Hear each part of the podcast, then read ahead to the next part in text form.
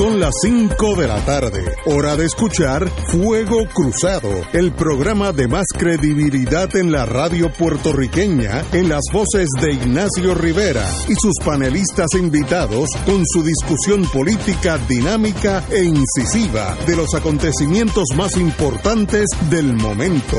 Fuego Cruzado comienza ahora. Muy buenas tardes, Boys and Girls de Fuego Cruzado. Estamos aquí un día bello en el Caribe, todo el Caribe. Yo estuve viendo el mapa del Caribe y la verdad que no hay una nube por todo ese bello Caribe, desde eh, de Santiago de Cuba hasta Trinidad Tobago, todo es precioso. Así que qué bonito que estamos aquí. Oye, porque, hay, porque ahí no le dice From Sea to Shining Sea. From Sea to Shining Sea, porque es el mismo el Caribe. Porque el Caribe puede ser, aplicaría. Sí, se, se puede aplicar, no, no, no tengo problema. Pero bello día. Así que qué bueno que estar aquí. Tenemos, como siempre, vamos con alguien que está ocupadito, así que no le vamos a robar tiempo. El doctor Cabanilla. Muy buenas, doctor. Hola Ignacio, saludos a todos. Muy buena. Hay, tengo varias noticias de, como yo siempre las guardo para usted, eh, pero digo, vamos a empezar con una. Tratamiento disponible, poca la utilización de anticuerpos. ¿De qué están hablando estos señores? De una tal cosa Bamlanivimab. ¿Qué es eso en español? Sí, eh, sé que a los americanos les gusta eh, abreviar todo, que como es una, un nombre tan complicado, ellos le llaman BAM. BAM. Es, un anticuerpo monoclonal. Eh, no es exactamente el que le dieron a Trump cuando estaba enfermo. Eh, es una variante, es bastante parecido. De hecho, la, la columna mía de, ayer domingo trataba de, de este tema de los anticuerpos monoclonales. Estoy, de acuerdo. Y estaba mencionando la columna que hay eh, 10% de utilización nada más de los anticuerpos monoclonales que hay disponibles. Los anticuerpos monoclonales básicamente son anticuerpos fabricados eh, que están dirigidos a la proteína S del, virus. la proteína S es la que usa el virus para poder penetrar el cuerpo, ¿no? Se une a un receptor del cuerpo y entonces eh, entra, penetra el cuerpo a través de un receptor y si uno eh, pues tiene un anticuerpo eh, en contra de esa proteína S, pues, no va a permitir que el virus entre al cuerpo. Y entonces cuando se usa en la fase viral, que son básicamente los primeros 7 a 10 días, pues es muy efectivo en evitar que esos pacientes progresen a, enfermedad severa. Eso es si, si no estás vacunado. importante. Eso, eso, si no estás vacunado, esto ayuda. Exacto. Ah, entendí, entendí. Exactamente, para personas que no están vacunadas, eh, porque si ya están vacunados, pues ya tú tienes tus propios anticuerpos. Ok. No necesitas la ayuda del, del anticuerpo monoclonal. ¿Y, y, y no dónde, debiera enfermar. ¿Y dónde se, se consigue ese BAM, como dicen los americanos? Pues se consigue muy fácilmente, te vas a sorprender. El Departamento de Salud está rogando a los médicos que, que lo usen porque por, por, varias razones que yo discuto en la columna, eh, solamente se ha utilizado 10% de lo que hay disponible. Eh, yo creo que ahí hubo algún pitcher y catcher entre Trump y la compañía Regeneron, que es la otra que produce anticuerpos monoclonales, que fue el que usó Trump, porque Trump es amigo del dueño de la compañía de Regeneron y de hecho él es miembro del club de golf de, de, de Trump y se conocen y compraron una cantidad exagerada de anticuerpos sin hacer un estudio de cuánto se iba a utilizar y entonces ahora pues tienen un montón de, dosis eh, disponibles eh, que se están desperdiciando porque eventualmente si no se usan se van a desperdiciar. Y yo creo que realmente es un adelanto importante que si se usara más frecuentemente de lo que se está usando eh, podría salvar un montón de la gente que se está muriendo. Pero no se está utilizando varias razones, por varias razones, mayormente porque es como yo pongo en la columna, un catch-22, una situación de esa catch-22 que se supone que este anticuerpo sea para personas que están fuera del hospital, que no, que no están seriamente enfermos para tener que hospitalizarlos, así que no está permitido usarlo en pacientes hospitalizados, pero entonces en Puerto Rico y en Estados Unidos pues hay dificultad en administrarlo de forma ambulatoria eh, mayormente porque pocos médicos cuentan con áreas de infusión eh, para poder administrar una, una dosis que, se supone que, que dure una hora de infusión y una hora de observación. Y los que sí tienen áreas de infusión, pues no quieren llevar pacientes que están contagiados con COVID, que vaya a contagiar a otros pacientes. Por ejemplo, nosotros en el centro de cáncer tenemos un área de infusión donde damos la quimioterapia. Pero yo no voy a llevar pacientes allí que están contagiados con COVID para que se lo vaya a pegar a los pacientes nuestros de quimioterapia. Así que ese es el problema principal. Nosotros pues le hemos buscado la vuelta y hemos usado eh, servicio ambulatorio eh, de la compañía Best Option, eh, que lo administra en la casa sin ningún problema. Ya ellos han, administrado más de 50 dosis. hay otra compañía, entiendo, que se llama Option, perdón, no Option, Optima, que también lo administra en la casa. Parece que no, tienen, tienen menos casos que han tratado, pero es la solución al problema. O sea, no, no, no podemos darlo en el hospital, en sala de emergencia tampoco lo, quieren dar, así que hay que buscar a alguien que lo dé en la casa y, esta es la, alternativa, pero parece que hay muy, muy pocas personas eh, que están eh, enterados de, esto, ¿no? de que esta es la, solución, darlo como paciente eh, ambulatorio y con eso pues eh, resolvemos el problema y, y funciona rápido. 24 a 48 horas después de administrarlo, ya los síntomas que tienen los pacientes se desaparecen. Básicamente no progresan, eh, la enfermedad no progresa al punto que se complique ni que se tenga que hospitalizar el paciente. Y, funciona muy bien. Y ese... Deberíamos explotarlo más, o sea, deberíamos estar más alerta de esto. Los mismos pacientes debieran discutirlo con los médicos, porque hay médicos que ni siquiera están al tanto de que existen estos anticuerpos para tratar la enfermedad. Extraordinario. Doctor, hábleme de, de Puerto Rico, por dónde estamos y a dónde y hacia dónde vamos. Bueno, pues en Puerto Rico eh, seguimos bastante bien eh, en cuanto al número de casos nuevos. Eh, la curva de Johns Hopkins, que yo la estoy siguiendo diariamente, demuestra que seguimos en una fase descendente, o sea que el número de casos está disminuyendo. Y curiosamente estuve chequeando los, datos de, Estados Unidos y de los, de los 50 estados eh, 47 o 48, pero han dicho 48, eh, la, la, curva va descendiendo. Eh, los únicos tres en que está ascendiendo, está ascendiendo a un ritmo muy despacio, eh, muy lento, eh, comparado con lo que habían visto anteriormente. O sea que, que están, a pesar de que está ascendiendo el número de casos, están bastante lejos de llegar al pico que habían tenido antes. Y eso incluye California, que va descendiendo también la curva, que California estaba descontrolado, pues ya está empezando a, ceder. ¿Por qué está ocurriendo esto? Pues no, no me queda claro. Eh, pues uno esperaría, especialmente ya que, se supone que haya llegado la cepa nueva esta del virus, que es más contagiosa, pues uno esperaría que empezara a subir el número de casos, pero quizás todavía no hay suficiente eh, de la cepa esa en Estados Unidos. En Puerto Rico se supone que ya haya llegado también, que todavía no me queda claro si lo confirmaron o no. Pero una vez que esa cepa empieza a propagarse, pues yo esperaría que el número de casos nuevos va a subir, pero por el momento está ocurriendo exactamente lo contrario. Eh. y en cuanto a la vacunación refiere, pues... pero esto es lo eh, importante. También hay buenas noticias, que la última vez que hablamos yo mencioné que estábamos en el sexto lugar en el mundo y Estados Unidos estaba en el quinto. Eh, Portugal no estaba en los primeros en los primeros 20 eh, en, vacunación. Y ahora que la que los datos nuevos en Financial Times lo están publicando todos los días.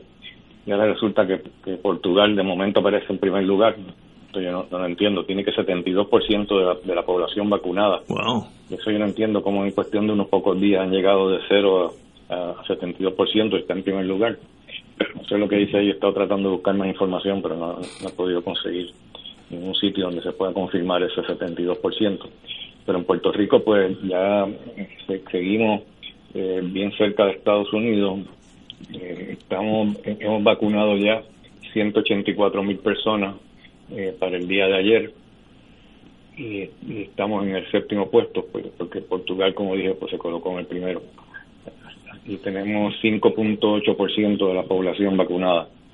Eh, yo sospecho que ahora va a empezar a bajar porque ya yo había dicho que parece que el número de vacunas que hay para esta semana, para lo que resta de esta semana, parece que está bastante limitado. Y me acabo de enterar este, que en Estados Unidos eh, el CDC acaba de revelar una noticia que me sorprendió, que es que no hay idea de cuántas vacunas ellos tienen. No, hay idea de cuántas vacunas tienen. Parece que Trump tenía un desastre tan tan grande ahí que la logística estaba toda enredada y ellos ahora mismo no saben calcular cuántas dosis de vacunas tienen. A nosotros, no sé para dónde vamos. A nosotros nos están llegando hoy en la radio unos 41 mil a la semana, algo por el estilo. De 41 mil que sí, eh, vacunas, sí. Ah, este, vacunas, bueno, pero entiendo que por lo menos en el auxilio, a partir de mañana me dijeron que, que no iban a tener suficientes vacunas. Wow. Estábamos vacunando más o menos un promedio de 4 o 500 casos diarios y ahora con la, con la escasez que hay, me dijeron que probablemente no iban a poder pasar de 90 casos diarios. Para sí, pero una escasez bárbara. Wow, wow. Pero Biden prometió que él iba a enviar 100 mil sí, sí, exacto. sí, lo sé. en 100 días. Vamos a ver este, cómo puede hacer eso. 100 millones en 100 días. Allí en el CDC. Lo, lo, dudo que vaya a poder ser eh, tantos casos, no, pero ojalá, porque realmente en 100 mil pues ayudaría bastante para, poder este, aumentar el número, el por ciento de la población vacunada. Lalo. Eh, Fernando, hola. Este, eh, si ese es el caso, eh, por lo tanto, la vacunación de la mayor parte de la población tardará más allá del verano, ¿no?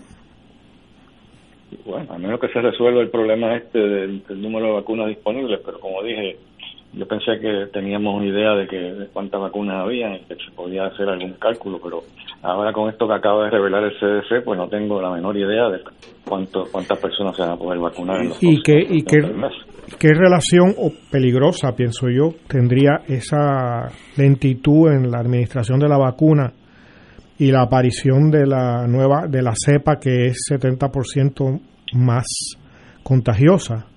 que por lo tanto multiplicaría los casos de, de, contagio, ¿no? Sí, sería un desastre. Si, la, si la, cepa esa llega a Puerto Rico y se empieza a propagar, pues entonces obviamente vamos a tener un, aumento grande en el número de casos y la vacuna funciona en contra de, la cepa esta británica. Es que... y, la, y la de Sudáfrica también, pero pero ahora acaban de revelar también que antes decían que no que era solamente más contagiosa pero que no era más virulenta pero ahora también han descubierto en Inglaterra que no solamente es más contagiosa sino que también es más virulenta ¿no? la mortalidad es más alta. O sea que, que es muy serio el hecho de que no estén llegando las vacunas al ritmo que se, se busca y que en otras partes del mundo en otras sociedades eh, estén muy atrasados con el peligro inminente de esa nueva cepa que es de, pensar que es muy probable que, se expanda rápidamente en muchos sitios. Bueno, yo diría que es altamente probable. Porque Por eso. Una vez tú tienes una ventaja, una vez el virus tiene una ventaja en, el número de personas que puede contagiar, pues se va, va, a, va a predominar hasta que eventualmente las otras cepas eh, van a ir desapareciendo y, esta es la que va a quedarse, es la que más gente contagia. Obviamente, mientras más gente contagia, pues más ventajas tiene el virus para poder eh, propagarse. Sí, si cogemos ahora el ejemplo de Estados Unidos, que me parece que ya llegó a las 425 mil muertes, es una barbaridad. Si hay este desastre que al que aludía Ignacio, llegará a un millón. Eh, y hay una cepa que es 70% más contagiosa y más virulenta, yo creo yo, Fernando, que, que de cara a estos próximos meses eh, la situación pinta muy mal, ¿no? Bueno, yo creo que en términos de, que, se va a contagiar más gente, que va a morir más gente, obviamente, pues sí. Pero yo diría que si explotamos la disponibilidad que hay de, de anticuerpos monoclonales estos, eh, debiera eso reducir la mortalidad y también la, otra alternativa que tenemos disponible es el protocolo de nosotros, utilizando metilprednisolona, eh, que también es altamente efectivo, pero hay que saber cuándo usar cada una de esas medicinas, ¿no? El, monoclonal idealmente se debe administrar durante los primeros siete días, porque ahí termina más o menos la fase viral. Hasta 10 días se puede usar, pero la fase viral, que es la fase en que se está replicando el virus, son los primeros siete días mayormente. Eh, y en ese momento en que se debe usar, porque la, la en contra del virus. El protocolo de nosotros está dirigido no en contra del virus, sino en contra de la inflamación eh, que produce el virus. Son dos estrategias completamente diferentes, eh, pero si no se puede usar eh, el anticuerpo monoclonal, o si no le funciona, pues entonces podemos usar el protocolo nuestro. Yo estoy seguro que si se hace de la forma correcta, el protocolo de nosotros y los anticuerpos monoclonales, las dos estrategias, vienen a reducir la mortalidad pero no, no todo el mundo está haciendo eso. Que ese es el, el, el, protocolo del auxilio exclusivamente, o sea que, que eso ese, ese protocolo llegará a un por ciento muy reducido de los enfermos. Eh, lamentablemente sí, porque... Porque no hay, una política de Estado de, de seguir ese... Ni, ni aquí ni en Estados Unidos de seguir ese protocolo, ¿no? Es que en la medicina capitalista eso no se puede hacer. Bueno, estoy bien. Si tuviera una, una medicina socializada, pues podría pues, eh, pues, tener el, el, poder de decir, pues esto es lo que se va a usar. Pero aquí cada uno usa lo que, le viene en gana. Martín. Lamentablemente es así. Saludos, doctor. Hola, Fernando.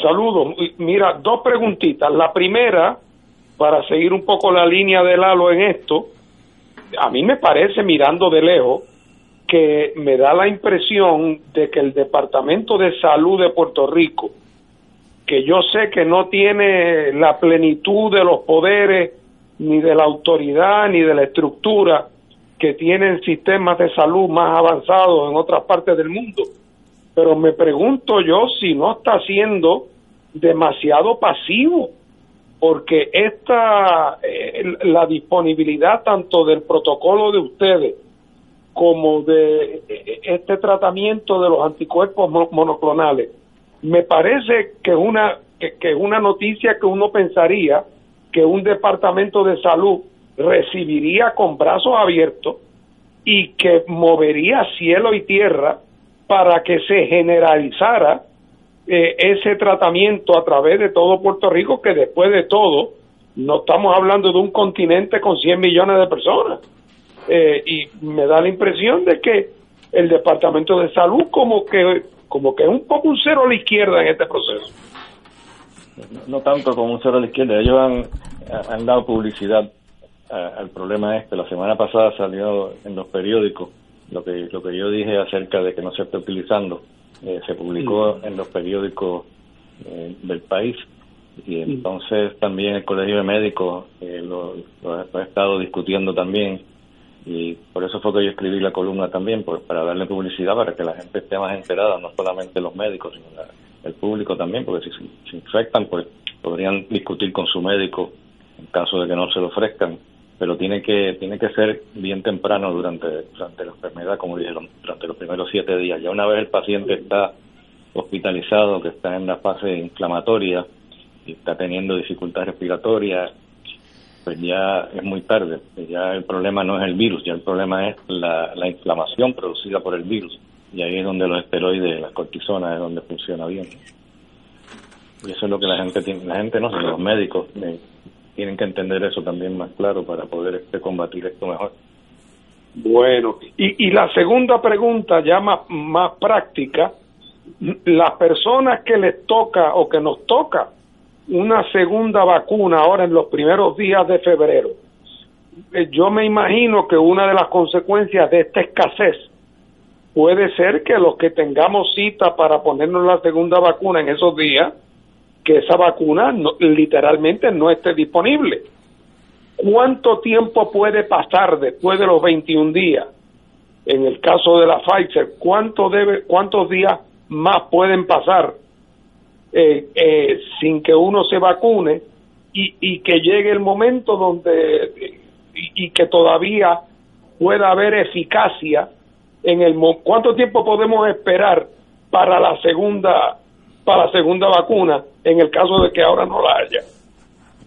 Está totalmente en lo correcto, es una buena posibilidad eh, que no van a estar disponibles la, vacuna para la segunda dosis. Y lo que está diciendo el gobierno de Estados Unidos, creo que si no me equivoco viene del CDC, lo que te voy a decir es que puede esperar hasta seis semanas más tarde, o sea que si, mañana y mañana no, tendría, no, tuvieran la segunda dosis, puede esperar hasta seis semanas para, para darte la segunda dosis. Yo no sé dónde vienen eso, eso, esas cifras, si es algo hipotético, porque no creo que hay realmente datos para, para poder respaldar eso, pero eso es lo que ellos están diciendo, que se puede esperar hasta seis semanas después. Bueno, pues más razón todavía para que en, nuestro departamento de salud se ponga las pilas, porque ya es una tragedia que la gente pudiera morir porque no hay medicina o porque no hay terapia. Pero estando las medicinas almacenadas en, las bóvedas del departamento y existiendo las terapias eh, que no se utilicen al máximo, es una tragedia doble. Saludos. Doctor, como siempre, un privilegio haber estado con usted. Perdone que le, le robamos 22 minutos. Yo sé que usted es un hombre bien ocupado y está salvando vidas literalmente. Así es que sabe que usted tiene un sitio muy especial en Fuego Cruzado. Tenemos que ir a una pausa, amigo. No encuentro que eso sea que me hayan robado nada. A mí me encanta participar. Muchas gracias. El privilegio es nuestro. Vamos a una pausa, amigo. Fuego Cruzado está contigo en todo Puerto Rico. Mensaje de la Hermandad de Empleados Exentos Docentes de la Universidad de Puerto Rico. Señor gobernador, mientras usted está tratando de defender la universidad, el contratista Jorge Jado busca cómo destruirla. Insiste en eliminar nuestro convenio, cual se le extiende a otros grupos de trabajadores universitarios y ha sido fundamental en el desarrollo de la universidad por las pasadas cinco décadas. Jado pretende mantener su contrato de 240 mil dólares a costa de los derechos de los trabajadores. Los trabajadores universitarios no permitiremos la eliminación de nuestro convenio. Señor gobernador, evita una confrontación innecesaria. Hola, te habla Brenda Padilla, directora de la Asociación Puertorriqueña de Diabetes. Cuida bien tus pies, evita que sean parte de las 2.500 amputaciones anuales. Sin embargo, si ya es tarde y enfrentas una amputación inevitable, tienes derecho a una buena prótesis y un cuidado competente. Soy el doctor José Hernández y la alianza Life Generation está aquí para apoyarte. Oriéntate en la página de Facebook de la Asociación Puertorriqueña de Diabetes. A tiempo, cuidando tus pies, previenes amputaciones. Cómprame un sistema solar y escúchame aquí en Radio Paz. Todos los viernes a las 4 y 30 de la tarde te espero para que me cuentes tus inquietudes acerca de placas solares con baterías. Comunícate conmigo, soy Luis Enrique al 787-536-7938 de Solar Store. Cómprame un sistema solar. El Consejo de Acción Social Arquidiocesano, CASA, presenta su programa radial Casa de Todos, difundiendo el mensaje de la doctrina social de la Iglesia cada martes de 2 a 3 de la tarde por Radio Paz 810 AM. Conoce este instrumento que utiliza los valores y principios del Evangelio para analizar nuestra actualidad social, velando por la dignidad del ser humano. Casa de Todos, martes de 2 a 3 de la tarde por Radio Paz 810 AM. Y ahora continúa Fuego Cruzado.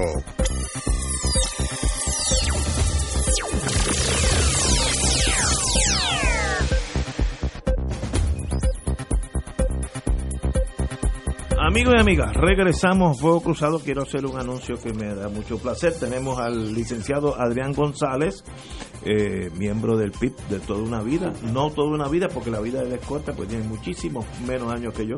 Eh, pero qué, qué bueno que estés aquí, Adrián. Bueno, por lo menos toda mi vida he estado en el PIB, pero sí, muchas gracias, ¿verdad?, por, por, la invitación. Para mí es un privilegio que estés aquí. Muchos saludos a ustedes aquí en el estudio, a Fernando que nos acompaña por teléfono a los que nos están escuchando. Eh, usted corrió hace unos años para alcalde. Ahora, ahora, y hace unos años también, sí, de 16 este, y 20.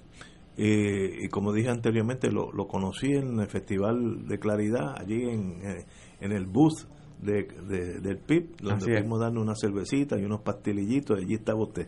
Es la, la, primera y única vez que te había conocido, pero qué bueno que estás aquí con nosotros. Seguro que sí, siempre es un placer. Bueno, eh, tenemos yo creo que lo que hay que tocar, estoy tratando de conseguir a la compañera Tati Fernó, que es una de las líderes de ese mundo femenino de lo cual tenemos tanto que aprender. Pero lo importante es que el gobernador, yo creo que un movimiento que estaba atrasado tal vez 15 años, eh, aprobó la, ¿cómo se llama, Adrián? La, la ley. Es, es una orden ejecutiva declarando un estado de emergencia ante el aumento de la violencia de género en el país.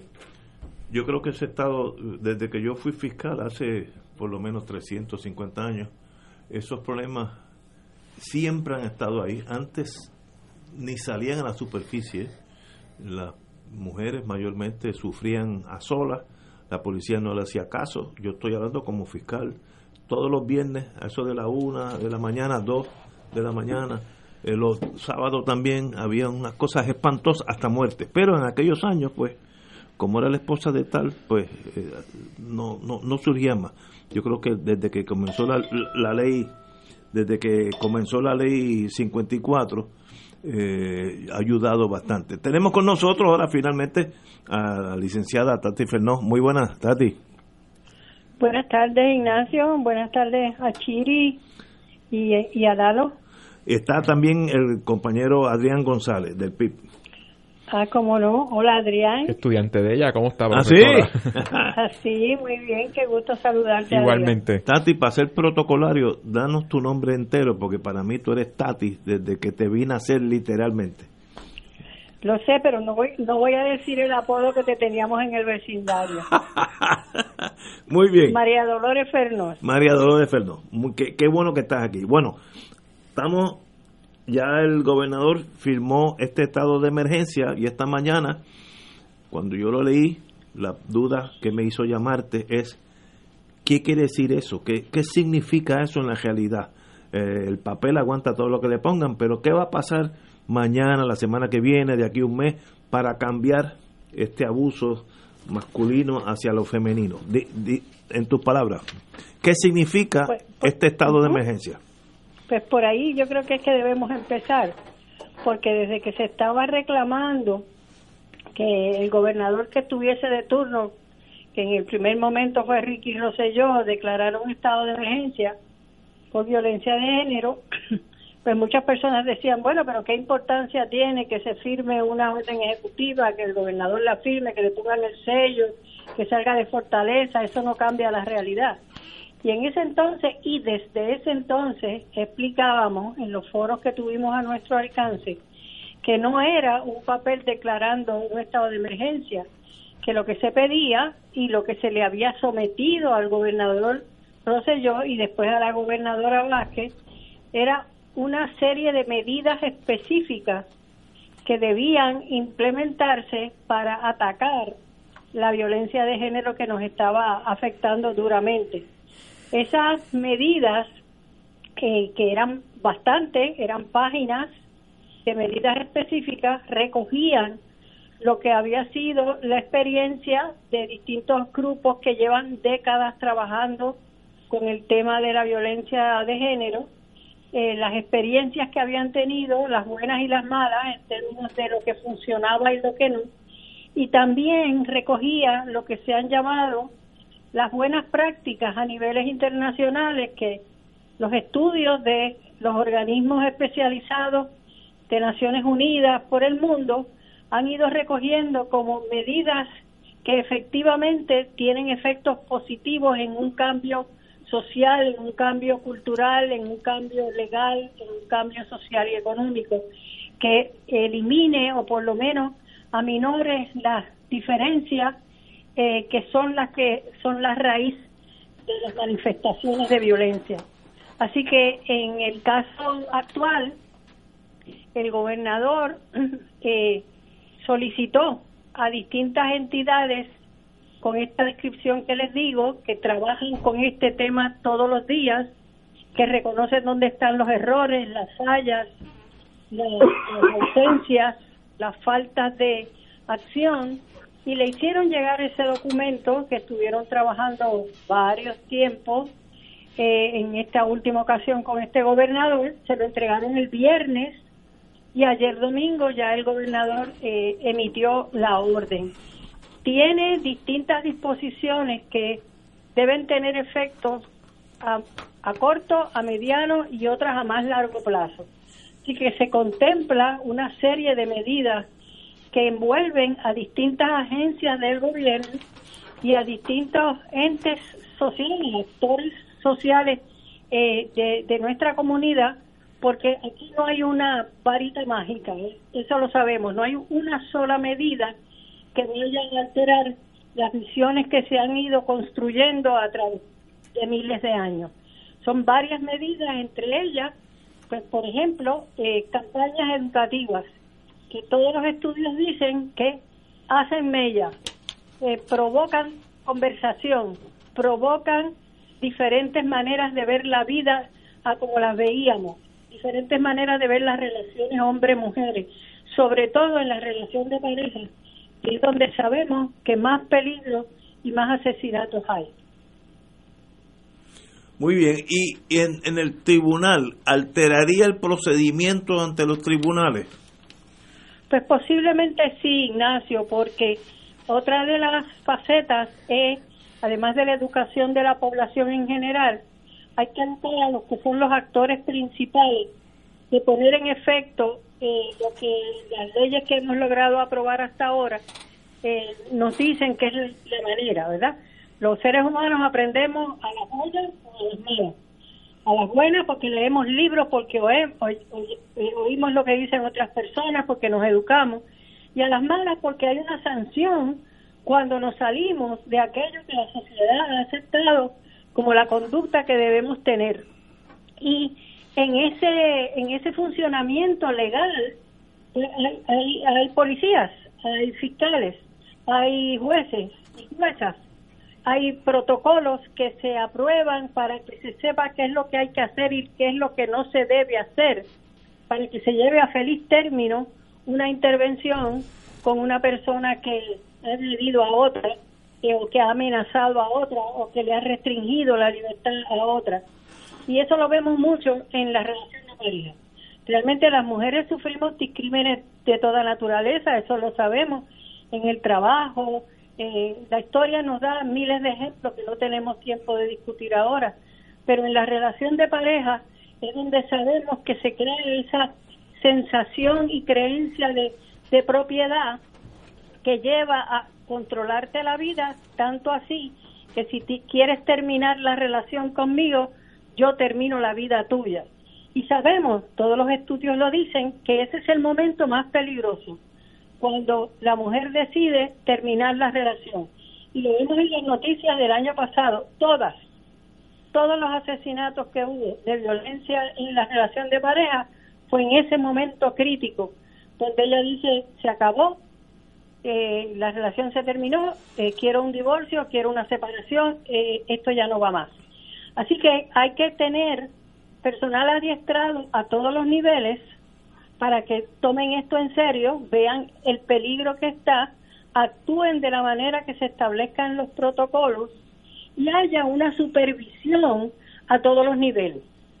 La orden ejecutiva del gobernador establece una serie de medidas magníficas, muchas de ellas sugeridas en estos documentos que se le hicieron llegar, y nosotras estamos muy complacidas, realmente tengo que decir con gran alegría, que por fin un gobernador de Puerto Rico recientemente ha acogido la visión que le estamos planteando y las medidas que le estamos sugiriendo. Y una de ellas muy importante, según vimos en la orden, es un, un funcionario, algo así como otro monitor más en nuestra vida, que va a estar fiscalizando el cumplimiento con las disposiciones específicas y concretas que están contenidas en la orden eso nos da nos da una mayor tranquilidad en términos de que si se hace correctamente pues se van a estar identificando las lagunas los baches los errores las inacciones y tomando acciones correctivas. Eh, en, hace unos 10 15 años cuando el problema de la droga el Estados Unidos llegó a designar Hydra High Intensity Drug lo que sea se formaron en Puerto Rico unos tribunales especializados en drogas, le llaman drug court. Eh, correcto, hicieron mucho bien porque eran especializados, a veces manejaban la como el juez rápidamente adquiere mucha mucha experiencia, pues hacía mucho bien. A veces un caso donde hubiera ido alguien preso, el juez sabía que era una bobería y lo dejaba ir, que en otros casos donde el juez es novato es hasta más severo. Así que funcionaba para las dos vertientes. ¿Algo usted espera que podría llegar este asunto de la violencia de género, eh, jueces especializados en eso? Estoy especulando. Bueno, ya lo hay, Ya hay varias regiones judiciales que tienen salas especializadas de violencia de género. Y esas salas tienen unos jueces o juezas que han sido adiestrados particularmente y tienen un personal especializado también hay lo que se llaman unas intercesoras legales, usualmente son empleadas o por contrato de organizaciones comunitarias que eh, acompañan a la víctima en la búsqueda de una orden de protección o la acompañan y le explican el proceso legal, que no por no ser abogadas pues no entienden realmente todas las intríngulis del proceso y se las explican y les dan un apoyo para que puedan mantenerse en lo que ellas interesan, desean y necesitan para tener paz en su vida. Así que allí se pueden identificar los problemas y las soluciones. Hay además otra disposición importante en la orden que emitió el gobernador hoy y es un sistema de seguimiento que lo habíamos sugerido también en el pasado en muchas ocasiones porque existía en Puerto Rico, no te puedo decir ahora si existe en alguna de las regiones, pero recuerdo perfectamente uno que estableció por su cuenta un juez, y era que cada vez que expedía una orden de protección, ponle tú por 30 días, 60 días, 3 meses, citaba dentro de ese periodo de tiempo de duración de la orden, citaba a las partes para darle seguimiento, para que de eso, y funcionaba, porque la persona agresora se daba cuenta de que no era cuestión de que ya habían expedido la orden, pero a mí no me importa, yo voy a pasar de todas maneras por la casa y le voy a estar llamando por teléfono y le voy a mandar mensajes amenazantes, porque sabía que el juez tenía un sistema de seguimiento estricto. Venga aquí y dígame, o venga usted señora y dígame, ha pasado algo, ha ido por su casa. Es un sistema establecido en muchos países en Estados Unidos y funciona porque eh, la, amenaza oficial de la sanción cumplimiento. Y así la gente va modificando entonces su conducta y cesa esa sensación de impunidad que se ha creado cuando hay una ley que se aprueba pero nada pasa con su implementación. Compañero eh, Adrián González, perdón. Eh, sí, eh, añadiendo, ¿verdad?, a lo que nos eh, dice la profesora, hay, hay muchísima información, ¿verdad?, relacionada con, con el tema de la violencia de género. Siempre subrayamos la violencia en el hogar porque es, la, es, es la, quizás la manifestación más cruda de lo que es la violencia contra la mujer, pero hay distintos tipos eh, de violencia de género. Hay distintos tipos de violencia que se manifiestan en contra de la mujer. Por eso la, la orden ejecutiva eh, es tan abarcadora y hay tantas agencias envueltas e incluye tantos temas como por ejemplo revisar el cumplimiento de los protocolos en el ambiente laboral, donde la mujer es específicamente eh, la, la, mayor víctima ¿no? de hostigamiento.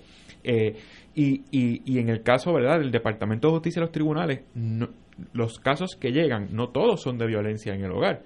Estamos, estamos viendo mujeres que desaparecen porque simplemente estaban en la calle haciendo algún trámite ordinario como ir al supermercado, como llevar a sus hijos a la escuela o simplemente estar de paseo o jangueando. Eso no le pasa a los hombres, eso le está pasando a las mujeres. Son decenas de mujeres desaparecidas, mujeres que matan eh, por también estar en la calle, ¿sabe? Es una verdadera emergencia, ¿sabe? Que porque tienden a, a circunscribir el tema de la violencia de género a la relación de pareja y no necesariamente es así. En Puerto Rico estamos viendo que, que, es difícil ser mujer por muchísimas razones, desde la desigualdad en el salario, en, en, el trabajo, eh, estar meramente en un ambiente de trabajo, salir a la calle a hacer algún trámite ordinario, estar casada o conviviendo en alguna relación de pareja, eh, es más difícil para la mujer que para el hombre y eso se mezcla con las circunstancias que enfrentan cuando o han sido víctimas de hostigamiento en el trabajo o han sido víctimas de agresión sexual, ya sea en su casa, porque eso ocurre, o en la calle, cuando se enfrentan al Estado. Ahí es que tiene que intervenir el Estado para adiestrar y tener preparadas a todas las agencias que están aquí, que son cerca de 11, porque por ejemplo, dice habla de los safe kits. ¿Qué es un safe kit? Esas son las pruebas que se hacen a las mujeres que han sido víctimas de agresión sexual que determinan el ADN. Y en, un momento había miles de pruebas de estas atrasadas en ciencias forenses. Archivadas ya.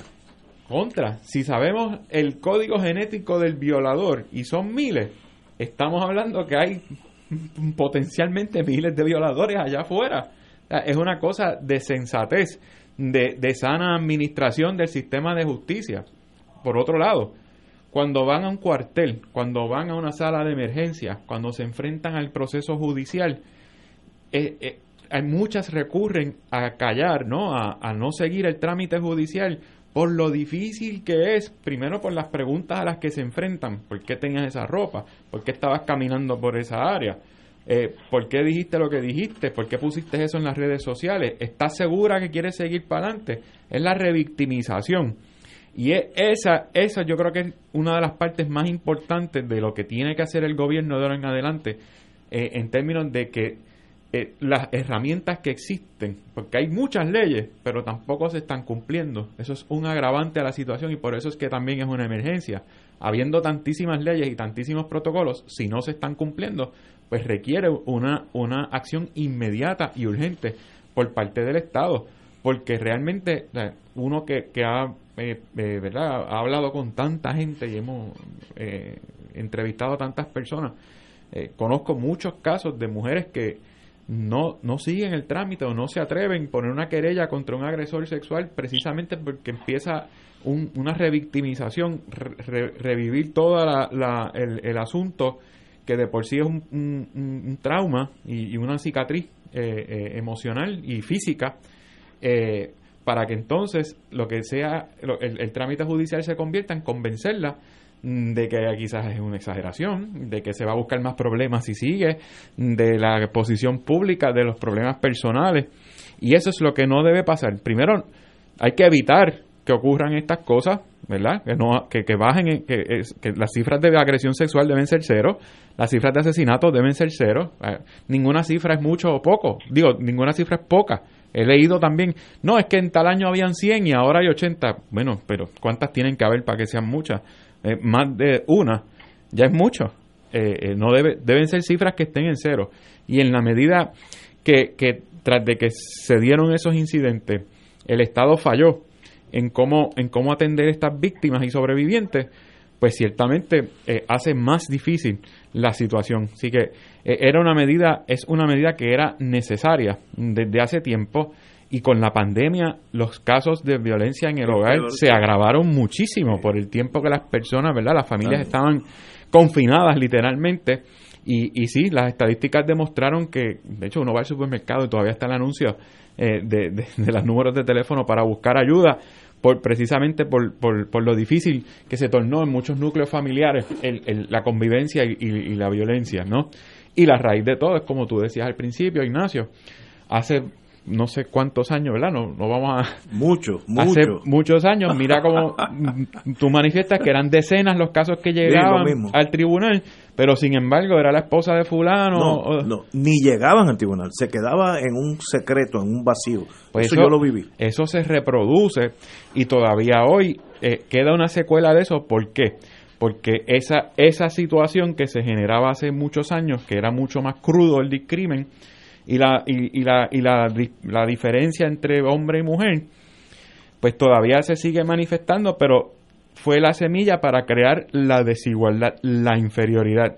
Los hombres, eh, ¿verdad?, estaban, mm, están eh, empoderados por el sistema que, que, que, que, los defendía de una cosa tan atroz como esa, y las mujeres en un estado de indefensión por el mismo sistema que, que las llevaba, ¿verdad?, a, a, que ni siquiera se pudiera establecer un cauce judicial de los casos de, de, violencia.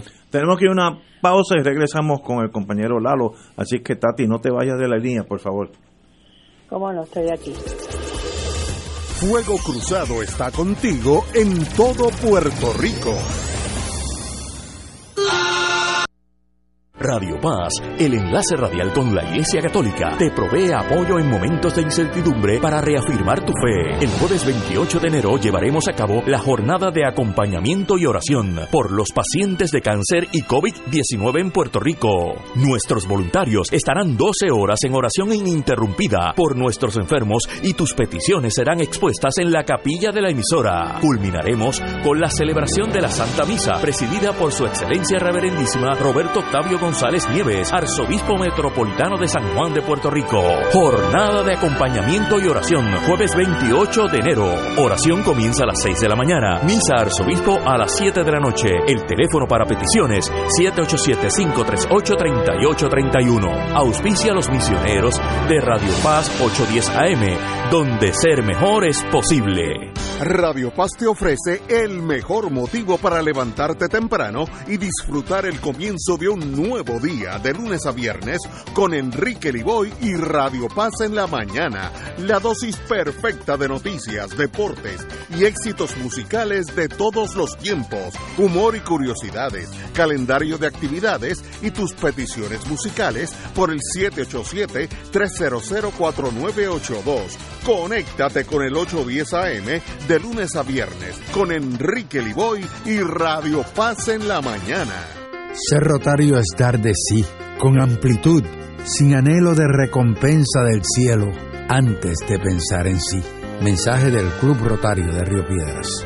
2.6 millones de autos en Puerto Rico, algunos de ellos con desperfectos.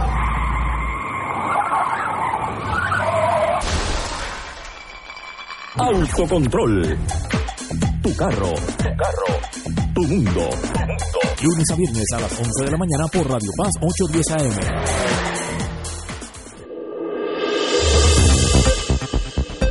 Y ahora continúa Fuego Cruzado. Regresamos, amigos y amigas. Tati, está con usted eh, Eduardo Lalo, nuestro compañero.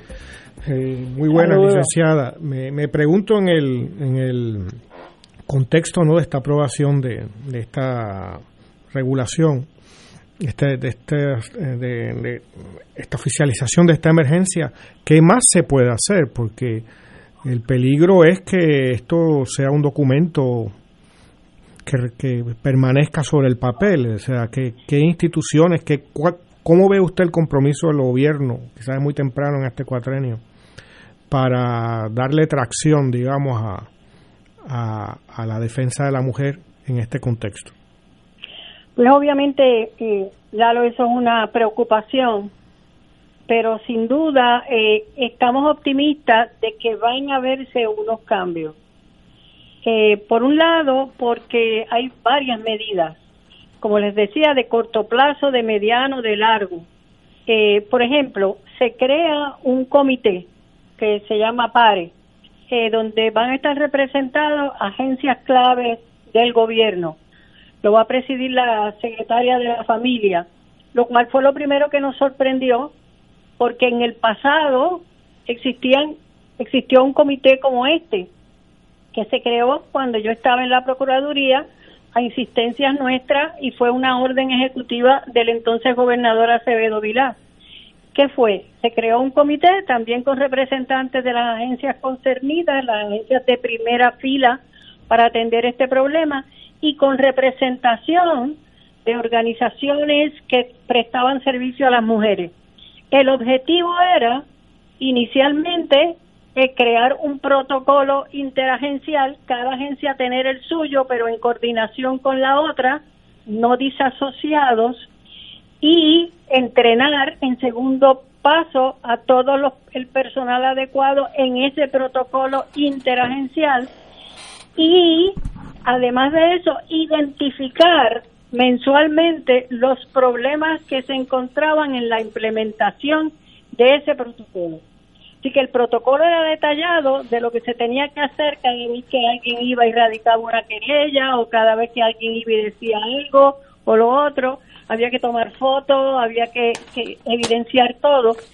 Pero al identificarse los problemas, un albergue tal allí representado decía, pues a esta señora que vino a la, nos contó esto, nosotros la acompañamos y pasó esto en el tribunal lo pasó esto. con el fiscal o pasó esto con el policía. Entonces, ese problema específico, no, no algo inventado, no algo sin nombre ni apellido, se investigaba y se corregía. ¿Eh? Entonces había un proceso continuo de evaluación y corrección, evaluación y corrección, identificar el problema, corregirlo. Eso no sabemos por qué se dejó de eh, implantar cuando llegó el gobierno de, de, de Fortuño. No supimos más, no se citó más, no existió más. Ahora se crea, bajo esta orden, algo muy parecido y con la única diferencia de que en la anterior orden lo presidía la Procuradora de las Mujeres, porque era el ente fiscalizador del cumplimiento con todo ese andamiaje creado. Ahora, para nuestra sorpresa realmente, lo va a presidir la secretaria de la familia. Eh, ¿Qué significado tiene que la procuradora haya sido esquineada en este proceso? Eso puede ser un tema interesante de análisis político. ¿Qué va a pasar con esa oficina? La actual procuradora culmina su término este próximo mayo, así que realmente estamos pendientes a ver qué mensaje está enviando el gobernador Pierluisi con ese soslaye que hace de figura de la procuradora de las mujeres.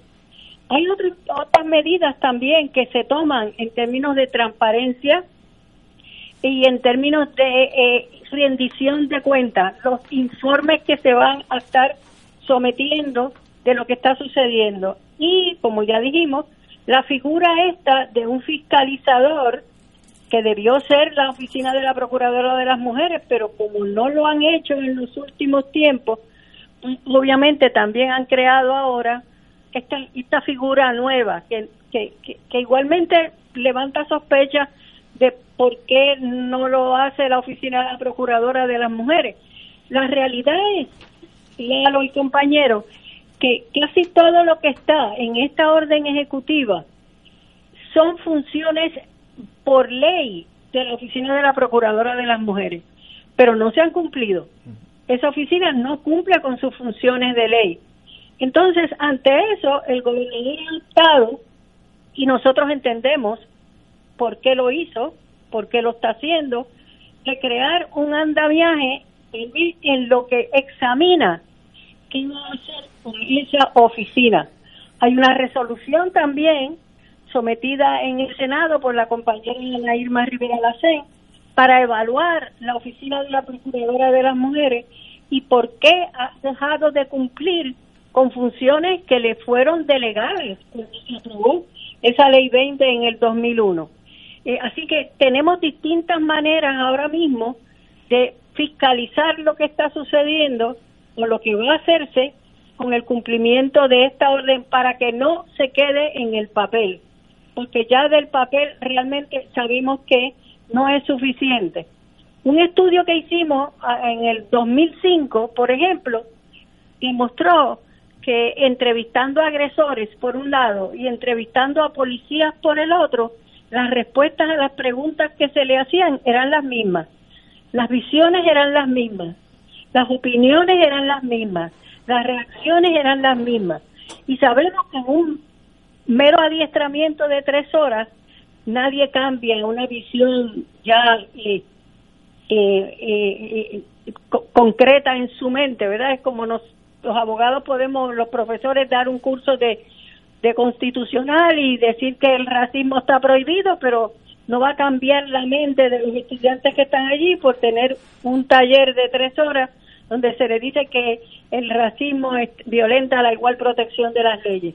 Esto tiene que ser un proceso continuo de adiestramiento, de fiscalización y de sanción cuando no hay el cumplimiento con las disposiciones que se han aprobado. Compañero Martín. Bueno, Ignacio y, Tati, saludos, Tati. Eh, saludos, yo, Bueno, yo me alegro mucho porque parece haber habido en el curso de estos días una especie de consenso amplio, particularmente entre tantos grupos comunitarios y de la sociedad civil que se han dedicado con mucho esfuerzo por muchos años a tratar de hacer algo efectivo para atender este problema y parecería que, la impresión generalizada es que es que este es un paso que recoge eh, muchos de los elementos que son que son necesarios.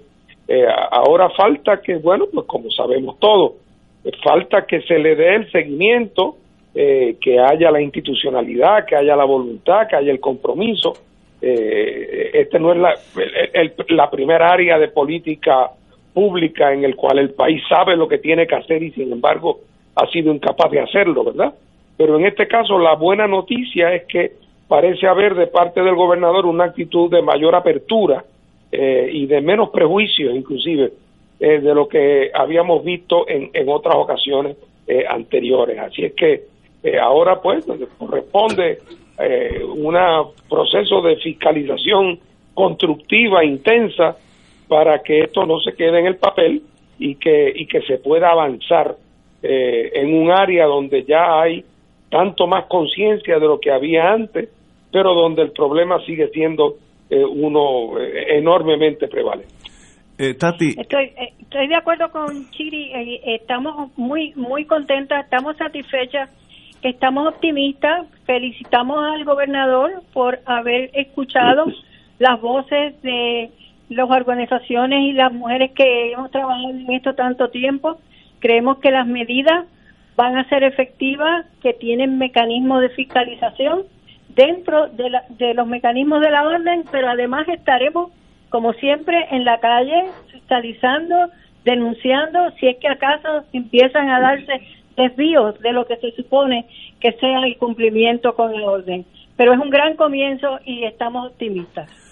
Tati, el sistema educativo público y privado puede ayudar en esta larga, este largo sendero de igualdad son esenciales, que puedo decir, sino que el proceso educativo eh, es esencial, sea público, sea privado, que, que aprendamos a relacionarnos de otra manera, que aprendamos a valorizar al ser humano, no importa su género, no importa su, su orientación sexual, no importa su edad, su raza, su clase. Sabemos que ese, ese proceso educativo hacia la igualdad y hacia el respeto a la dignidad humana es lo esencial para una sociedad que pueda ser igualitaria, que pueda ser más justa, que abra oportunidades y no cierre o discrimen en las posibilidades de desarrollo del ser humano. Esa va a ser el área más difícil. Ya hoy hemos escuchado a distintas voces disonantes diciendo que nuevamente eh, no se puede ir con perspectiva de género, pero eh, eh, yo creo que se ha adelantado mucho camino, yo creo que se han aclarado muchas de las falacias y que lo que se quería era hacer que los niños se convirtieran en homosexuales.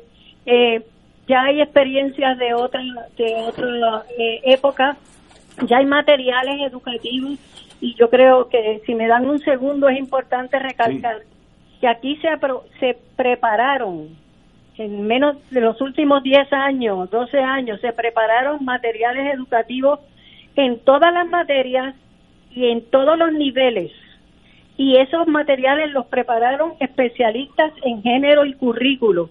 Esos materiales estaban en la página del Departamento de Educación, accesibles a todas las escuelas, en todo el magisterio y uno de los gobernantes que hemos tenido en los últimos tiempos lo eliminó de la página y ya no se pueden conseguir. Los que tuvimos la ocasión los reproducimos, así que existen en algunas manos y aquellos que estén interesados posiblemente ahora podamos hacer un esfuerzo por hacerlos nuevamente accesibles o por lo menos que los consideren en el proceso ahora educativo. ¿Quién, fue el gobernador, eh, licenciado? Es que me confundo entre si fue Fortuño, porque cada vez que venía uno deshacía lo que hizo el anterior. Así que estoy estoy insegura, por eso no quise decir el nombre. Pero claro, estaban en la, en la página del departamento, accesible, matemática, inglés, español, en ciencia, cómo, cómo discutir los temas de la igualdad en cada uno de esas áreas que parece que no tienen nada que ver, pero sí tienen. Tati, un privilegio tenerte aquí con nosotros. Sabes que siempre eres muy querida en Fuego Cruzado y usted es de los puntales en este camino largo y, y tedioso hacia la igualdad. Así que te felicitamos. Muchísimas gracias a ustedes por la invitación y los sigo escuchando. Muchas gracias, Tati. Señor, Gracias. vamos a una pausa, son las 18 horas. Fuego Cruzado está contigo en todo Puerto Rico.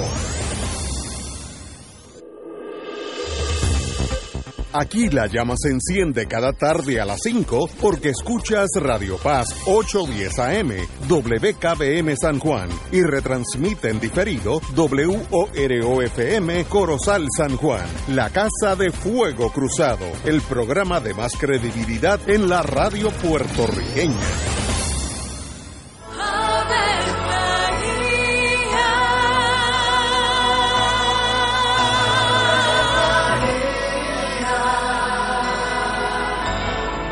El ángel del Señor anunció a María. y ella concibió por obra del Espíritu Santo. Dios te salve María, llena eres de gracia, el Señor es contigo. Bendita tú eres entre todas las mujeres, y bendito es el fruto de tu vientre Jesús. Santa María, Madre de Dios, ruega por nosotros pecadores, ahora y en la hora de nuestra muerte. Amén. He aquí la esclava del Señor. Hágase en mí según tu palabra. Dios te salve María, llena eres de gracia, el Señor es contigo.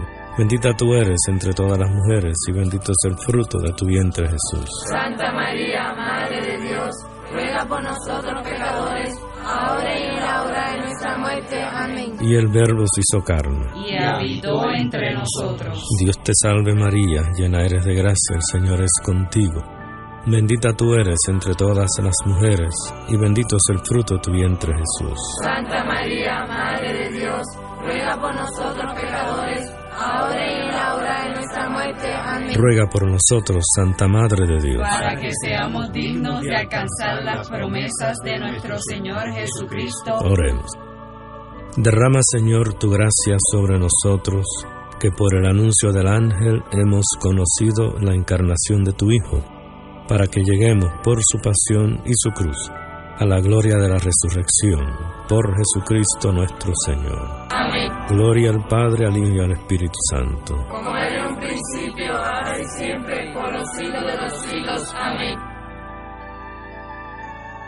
El Consejo de Acción Social Arquidiocesano, CASA, presenta su programa radial Casa de Todos, difundiendo el mensaje de la doctrina social de la Iglesia cada martes de 2 a 3 de la tarde por Radio Paz 810 AM. Conoce este instrumento que utiliza los valores y principios del Evangelio para analizar nuestra actualidad social, velando por la dignidad del ser humano. Casa de Todos, martes de 2 a 3 de la tarde por Radio Paz 810 AM. Y ahora continúa Fuego Cruzado.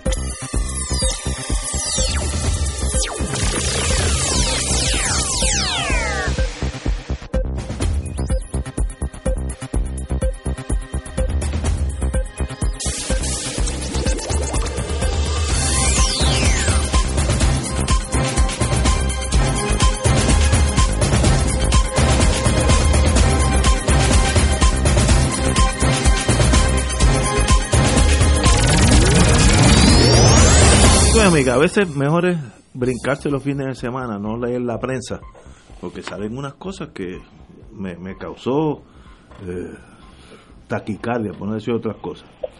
Senador Cory Booker, no hay los votos en el Senado para la estadidad de Puerto Rico o Washington DC.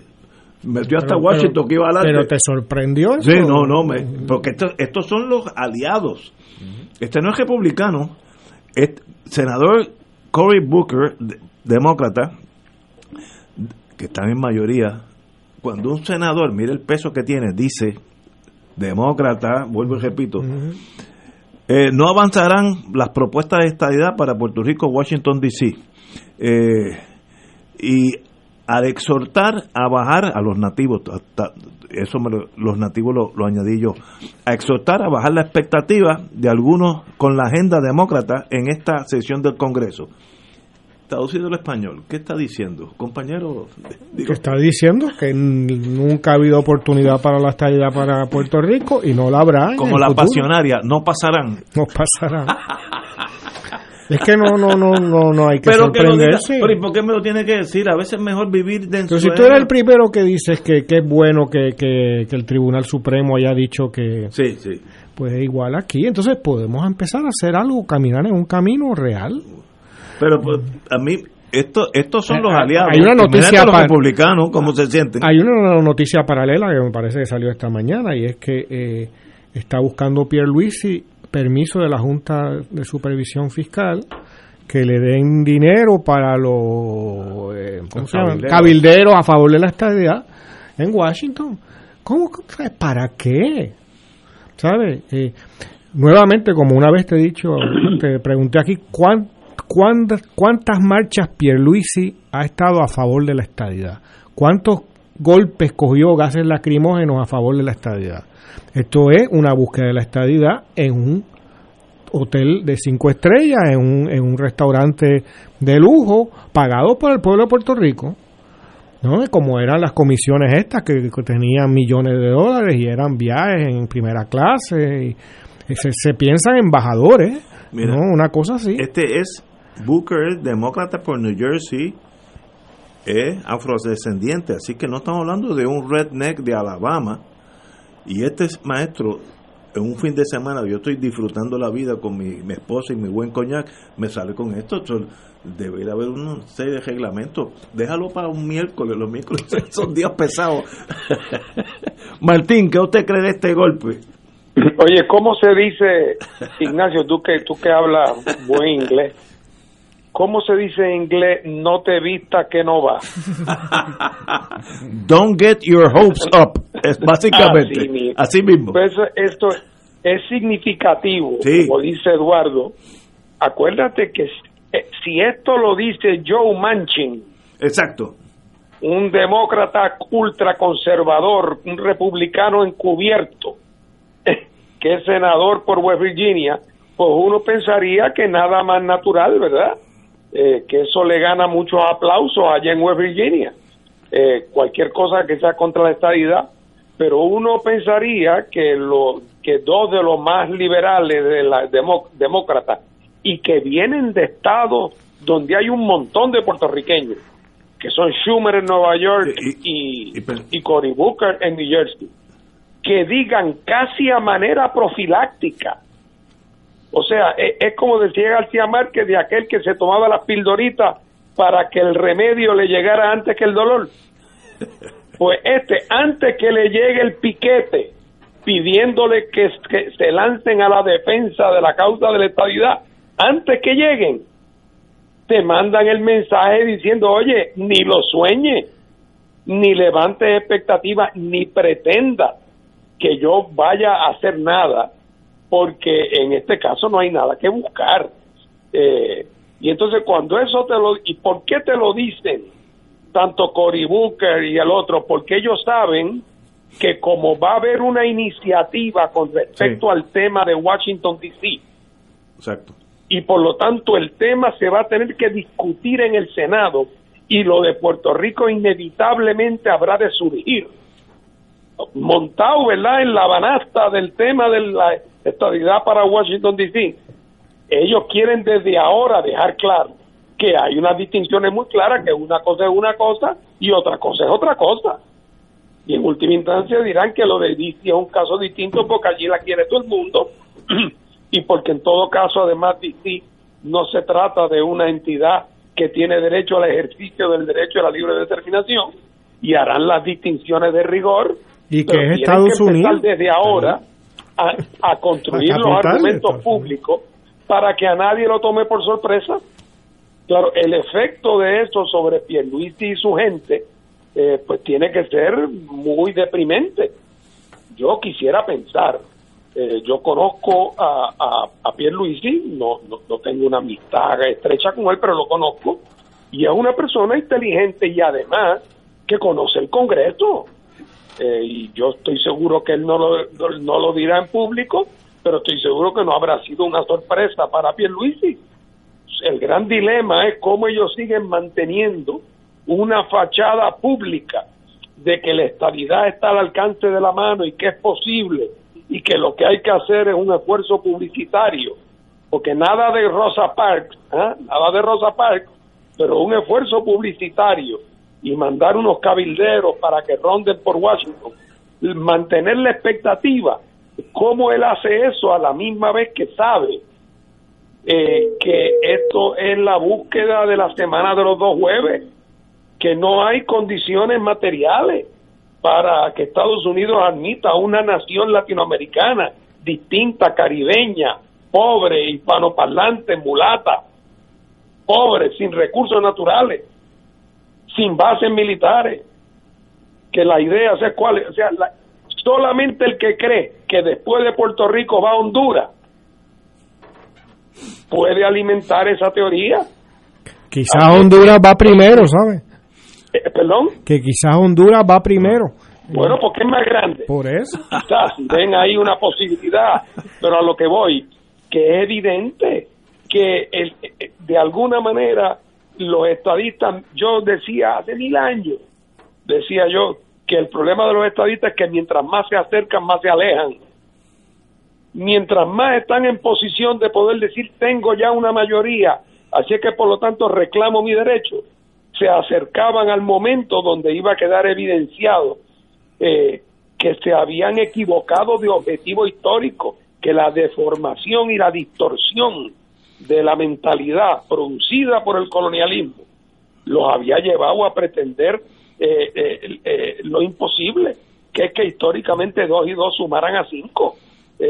así es que el momento de la verdad, y eso es positivo, el momento de la verdad se acerca y las declaraciones primero de Schumer y ahora de Cory Booker son, son, son, son elementos de prueba contundentes estoy de acuerdo con los compañeros, su análisis pues no, no tiene, no hay que añadirle acentos o comas.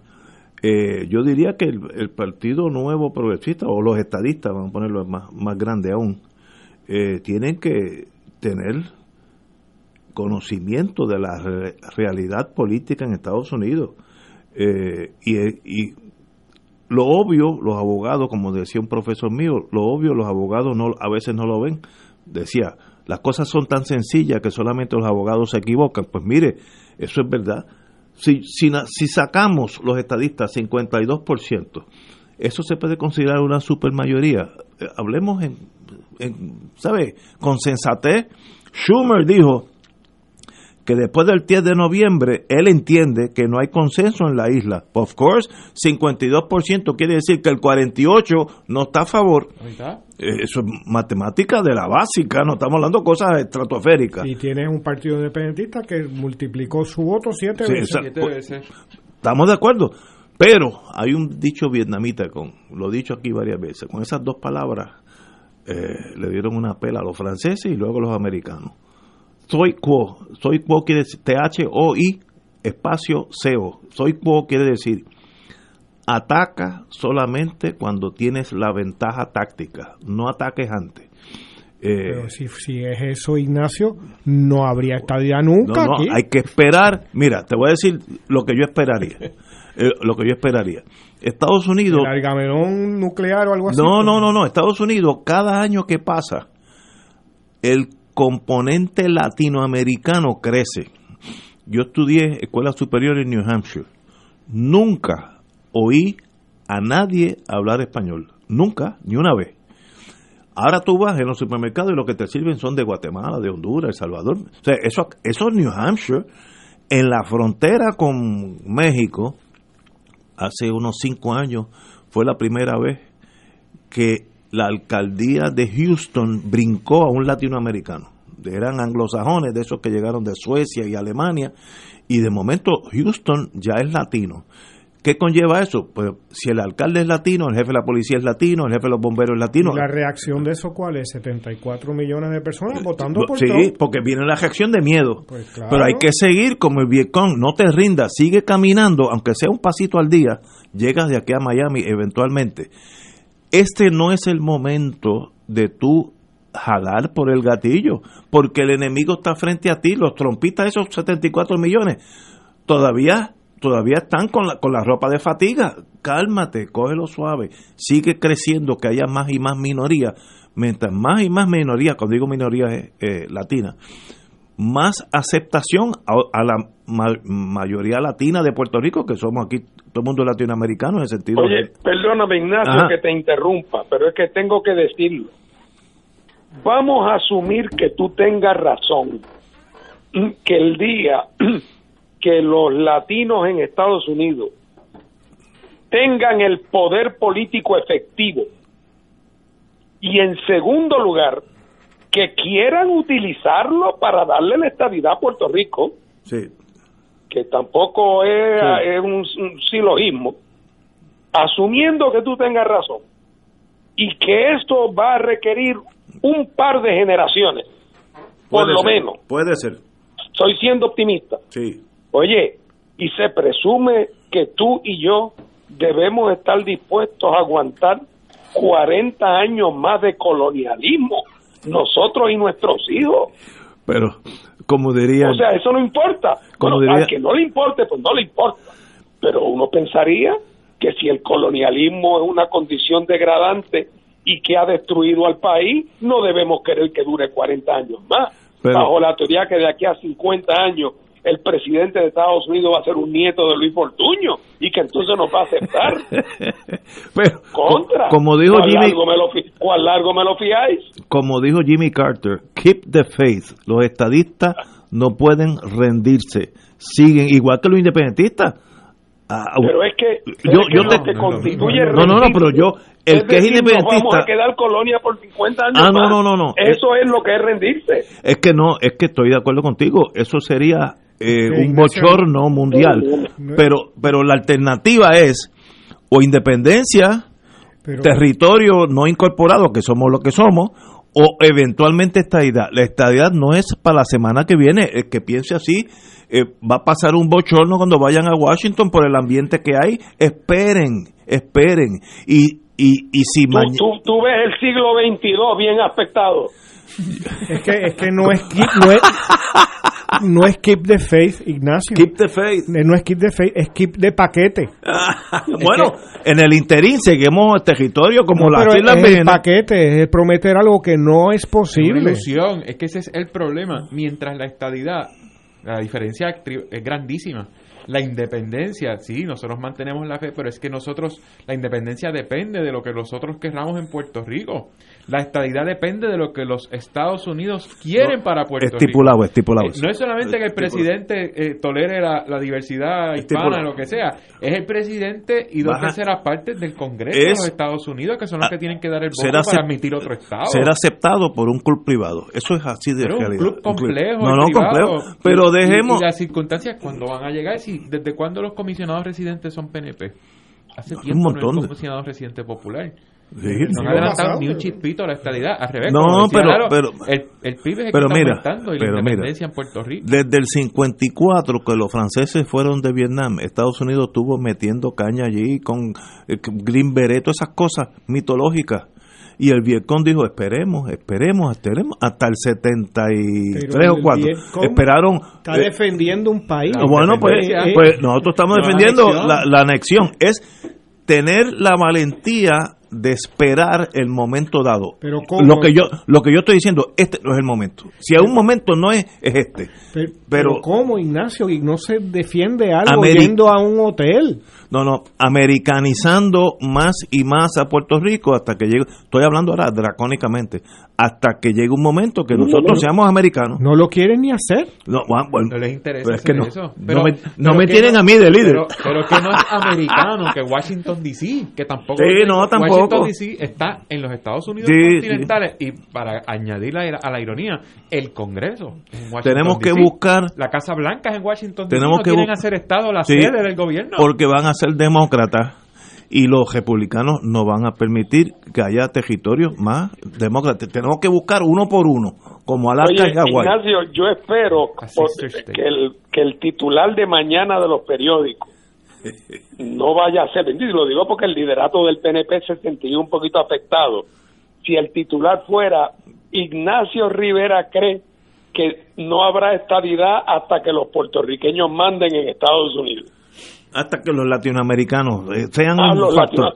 Sí, sí, porque yo, hay que aliarse Porque de los de los mexicanos. que, que si lo de lo de hoy de Cory Booker y lo de la semana pasada de Schumer fue un balde de agua, esto es un, una tonelada de agua, porque la idea de que la estadidad no tiene nada que buscar hasta que hasta que en Estados Unidos los latinos sean una fuerza política que tenga control eh, es entre eso y decir que la estadidad no es posible, no hay mayor diferencia, porque en 50, 60 años esos latinos que allá pueden ser unos derechistas, después de todo 30% ya votan por Trump, Así es. 30. Así Oye. que el que su apellido sea Pérez o López o González o Rivera no garantiza nada. No, no, es que estamos de de aquí a acuerdo. 50 años están todos asimilados. Lo que yo estoy indicando, dos cosas. Primero, este no es el momento de jalar el gatillo. Eso lo estipulamos. Bueno, e- Este no es el momento. Y segundo, keep the faith. Sigue con tu ideal y down the road hablaremos. Pero ahora mismo el peor momento es ahora porque tú corres la posibilidad de que lo, lo peor que le pasaría al, al Partido Nuevo es que si tú empujas mucho, el Congreso demócrata diga, pasen una resolución, eh, es incompatible Puerto Rico por ser un país independiente, latinoamericano, pa, pa, con la estadidad. Mire, y eso lo hacen en dos horas. Eh, ¿Sabes el, el, el efecto que eso tendría? Oye, afecté tanto a, a compañero que se, mira, acaba, hay un- se hay- acaba de ir de la lista. hay un- Yo espero que no haya sido por lo que acabo de decir. Una, Va- vamos a una pausa, amigos. Tenemos que ir a una pausa. Fuego Cruzado está contigo en todo Puerto Rico.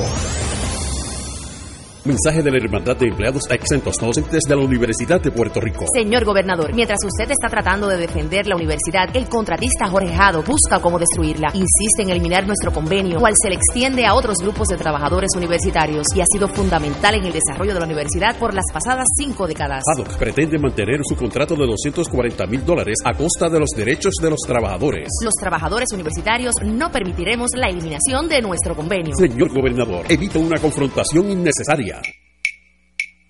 De todo un poco, con Manolo Almeida, el más ameno en tus mañanas por Radio Paz 810 AM, de martes a viernes a las 9 de la mañana. Notas positivas, salud, ambiente, negocios y entretenimiento. De todo un poco, martes a viernes por Radio Paz. ¡Estamos vivos!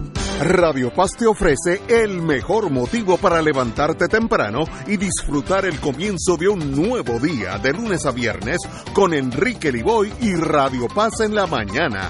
La dosis perfecta de noticias, deportes y éxitos musicales de todos los tiempos, humor y curiosidades, calendario de actividades y tus peticiones musicales por el 787-300-4982. Conéctate con el 810 AM de lunes a viernes con Enrique Liboy y Radio Paz en la mañana. En Oro 92.5 FM, Radio Paz 810 y el Canal 13 estamos trabajando a tono con la emergencia que en estos momentos está viviendo Puerto Rico. Estamos ofreciendo nuestros servicios al máximo con el personal disponible según nos permitan las circunstancias. Si tiene un mensaje para ofrecer a sus asociados, clientes o personal, solo tiene que llamar al 787-349-7949.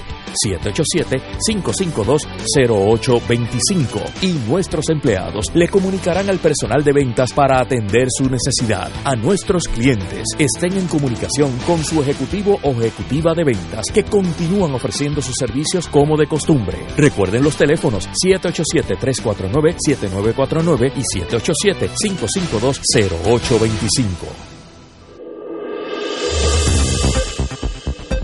Y ahora continúa Fuego Cruzado.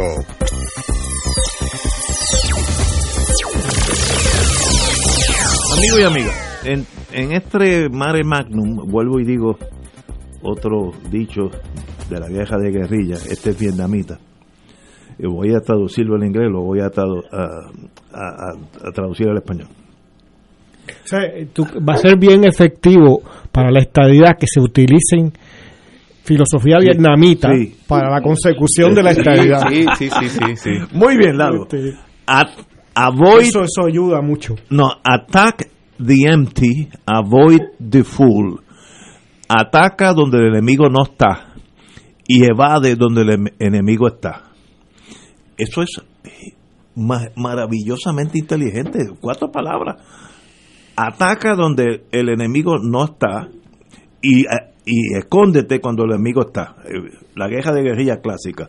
Pero uno tiene que saber cuándo moverse. Ahora, vamos a complicar eso. Eh, A ese dicho vietnamita le, le tiro encima un frosting que el PNP va a nombrar seis, eh, una especie de embajadores, no sé, eh, comisionados que van a ir allá oficialmente a cabildar, cabildear la estadidad. Bajo mi tesis de que este no es el momento, eso es un error. Pero tal vez ustedes difieran de mí. Adrián. Bueno, en primer lugar, no, no es que los va a nombrar. Es El que, es que de las últimas leyes que aprobó la, la exgobernadora Wanda Vázquez fue una ley para una ley habilitadora para un plebiscito en mayo, donde se iban a donde se van, se supone que se escojan esas personas que van a ir a Washington y eso va a tener un costo de más de un millón de dólares para que vote quien vote. O sea, a cinco meses de las elecciones. Una elección especial, no es ni, ni es ni otro plebiscito. Es una elección especial para escoger, sabrá Dios, entre quienes los seis que van a ir a Washington a, a abogar por la estadidad. Oye, hiere la retina. Pero olvídate si, si fuera gratis. Una vez que llegan allí, ¿qué van a hacer? Ya llegaron. Ah, no, van a jugar con la bien, nieve. comer bien. A jugar con la nieve, si van en invierno, retratarse con el frío. el Lo que han hecho siempre. Mira, la crisis que tiene Estados Unidos ahora mismo, con, con un- casi un golpe de Estado, 74 millones de, de republicanos, conservadores, eh, un, un partido demócrata que tampoco es muy liberal, ¿tú crees que hay tiempo atender algo tan divisivo como vamos a meter dos senadores y cuatro o cinco representantes demócratas? Este, este es el momento para eso. Y sin Debemos tener pagarlo el apoyo, nosotros. Y Ah, sin ¿perdón? tener el apoyo, porque 52% Ah, de- no, de, no, en no, una elección hecha, en un plebiscito hecho en el medio de una pandemia. Luego de más de un siglo de colonia, de proyecto colonial estadounidense en Puerto Rico, es un fracaso total. O sea, si, si tú después de más de un siglo Solo te tiene 52. tienes 52, No es mucho, no es, mucho. no, Hay que- hay no que es admitirlo. presentable. Con Hay un que hablar claro. en crecimiento. Con un Claro, no. en sí, crecimiento. esa, esa- esa parte de la ecuación es bien con dos importante. partidos que Victoria Ciudadana y el Partido Independentista Puertorriqueño con candidatos independentistas y, y obtienen entre los dos casi el 30% del voto. No me sorprendería, ahora estoy hablando sin emociones, que esos números, Estados Unidos, en un pasado, cuando pase esta crisis norteamericana, que es de ellos mismos, digan, vamos a reexaminar el futuro de Puerto Rico y venga la independencia de allá para acá. Eso para mí no, no es algo imposible que suceda. Eh, el 48 todavía quiere hacer, después de 100 años nosotros ya haciendo, sembrando, keep, eh, algo, sí. Sembrando el paquete. Eh, no, este, iba a decir algo, pero no. Eh, enseñándole a esta gente cómo ser gente civilizada. Estoy pensando en el imperio, como piensa. Y todavía esa gente tira para el monte, 48 no quiere. Pues mira, como no nos conviene, porque esto no es el lago Maracaibo, que si lo integro es una bonanza económica para el país. Esto es un, un territorio básicamente pobre. ¿Por qué no le damos la independencia? Vamos a fomentar las condiciones para que ellos, ellos crean que han obtenido la independencia y en realidad que nosotros queremos dársela. Los imperios funcionan así eh, y no me sorprendía que eso pase porque es a la conveniencia del imperio que eso pase. Martín, tú que has vivido más que yo. Bueno, ese- Bueno, una, pe- una pena que no lo hayan hecho antes. Eh, pero te quiero decir que en, en tu consejo a los estadistas, no tienes que recurrir al, al léxico vietnamita que presenta unos problemas de imagen, como Lalo señala, que pudieran ser contraproducentes. Mejor es buscar eh, en, el, en, en- en la historia puertorriqueña por ejemplo, alguna de las más famosas frases de Cepo Conde. Y yo te sugeriría que la que va al punto aquí es cuando Cefo dijo, si no quieres que te la baten, pichea la bajita. y tú lo que le estás diciendo a Sí. Pierluisi Suave. y a los delegados esto es que la picheen bajita. Sí, suave, suave. Que mientras menos se dejen ver mejor. Que mientras menos fuercen a la gente a enfrentar el tema, mejor. Que si se pasa desapercibido, mejor. Que malo es tocar en la puerta demasiado duro y que te vayan a soltar el perro. Ahora, el dilema de Pierluisi no es ese, yo creo que él eso lo sabe. El problema de Pierluisi es cómo le explica a la base estadista que llevan 50 años diciéndole que la estadidad está al alcance de la mano y que lo que hay que hacer es un empujoncito más y unos votitos más y pasar del 50. Y entonces aquí tie- tiene a la base motivada con ese elemento y entonces ahora no encuentra cómo decirle que los han venido engañando, él y los otros dirigentes, los han venido engañando por los últimos 50 años. Y entonces por lo tanto tienen que seguir un curso de conducta política que los lleva a agravar la situación y los lleva a hacerse daño políticamente y en efecto estimula las fuerzas antiestadistas en los Estados Unidos.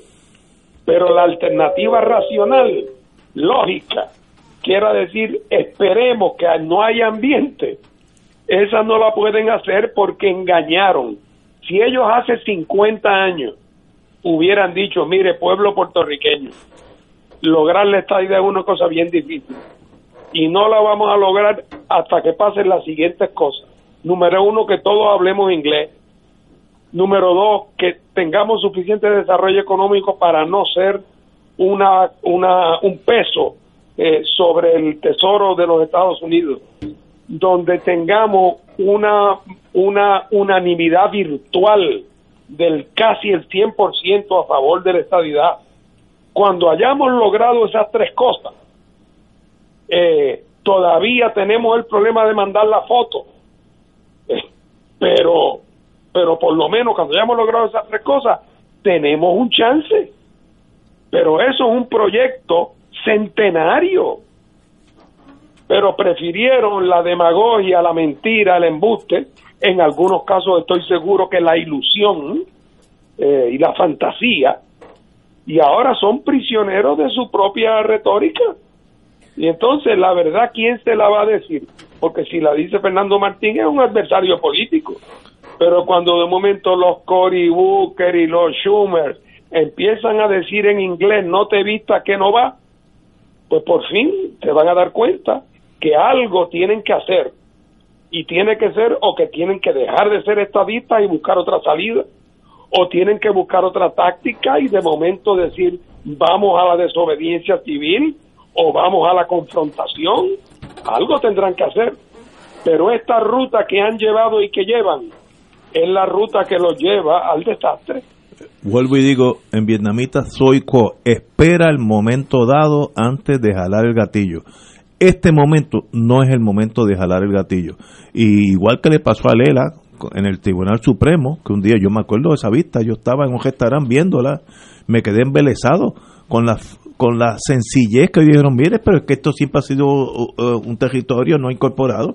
Aquí aquí el Congreso siempre ha mandado, pero y todo lo del no, no, no, pero lo, lo que me acuerdo uno de los jueces se inclinó a la procuradora le dijo, pero lo que tú estás diciendo que eh, el Estado Libre, no, no, sí, mire, lo que estoy diciendo es que sigue bajo, y liquidó el ELA en 20 minutos, que si tú empujas por algún lado, ese mismo imperio puede eliminar la posibilidad de estadidad en 20 minutos como pasó con el ELA.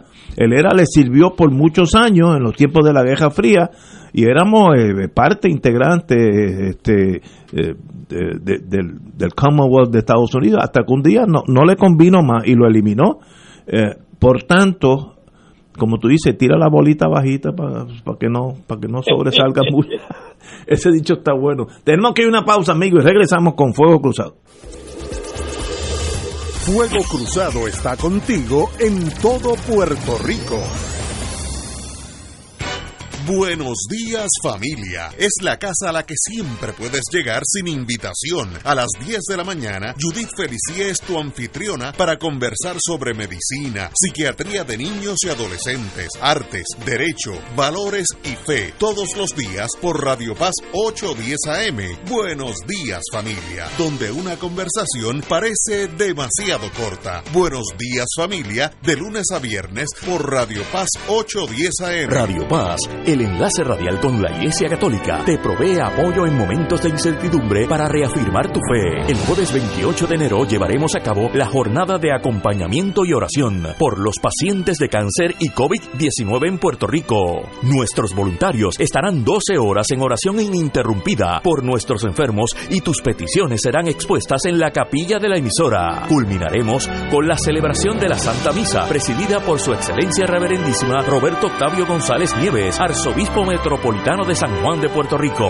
Jornada de acompañamiento y oración, jueves 28 de enero. Oración comienza a las 6 de la mañana. Misa arzobispo a las 7 de la noche. El teléfono para peticiones 787-538-3831. Auspicia a los misioneros de Radio Paz 810 AM, donde ser mejor es posible.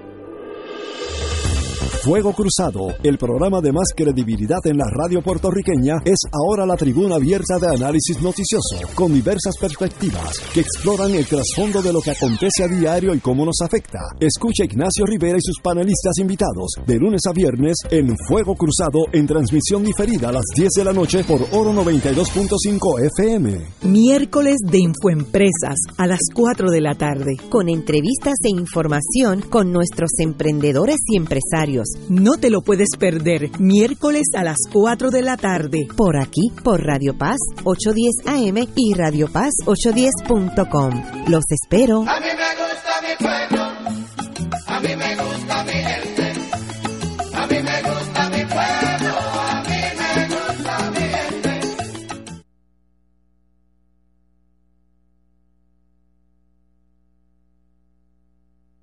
2.6 millones de autos en Puerto Rico, algunos de ellos con desperfectos.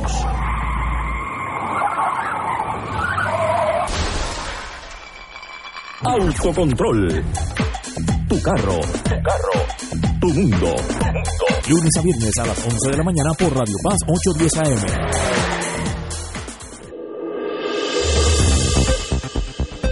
Y ahora continúa Fuego Cruzado. Regresamos, amigos y amigas, Fuego Cruzado.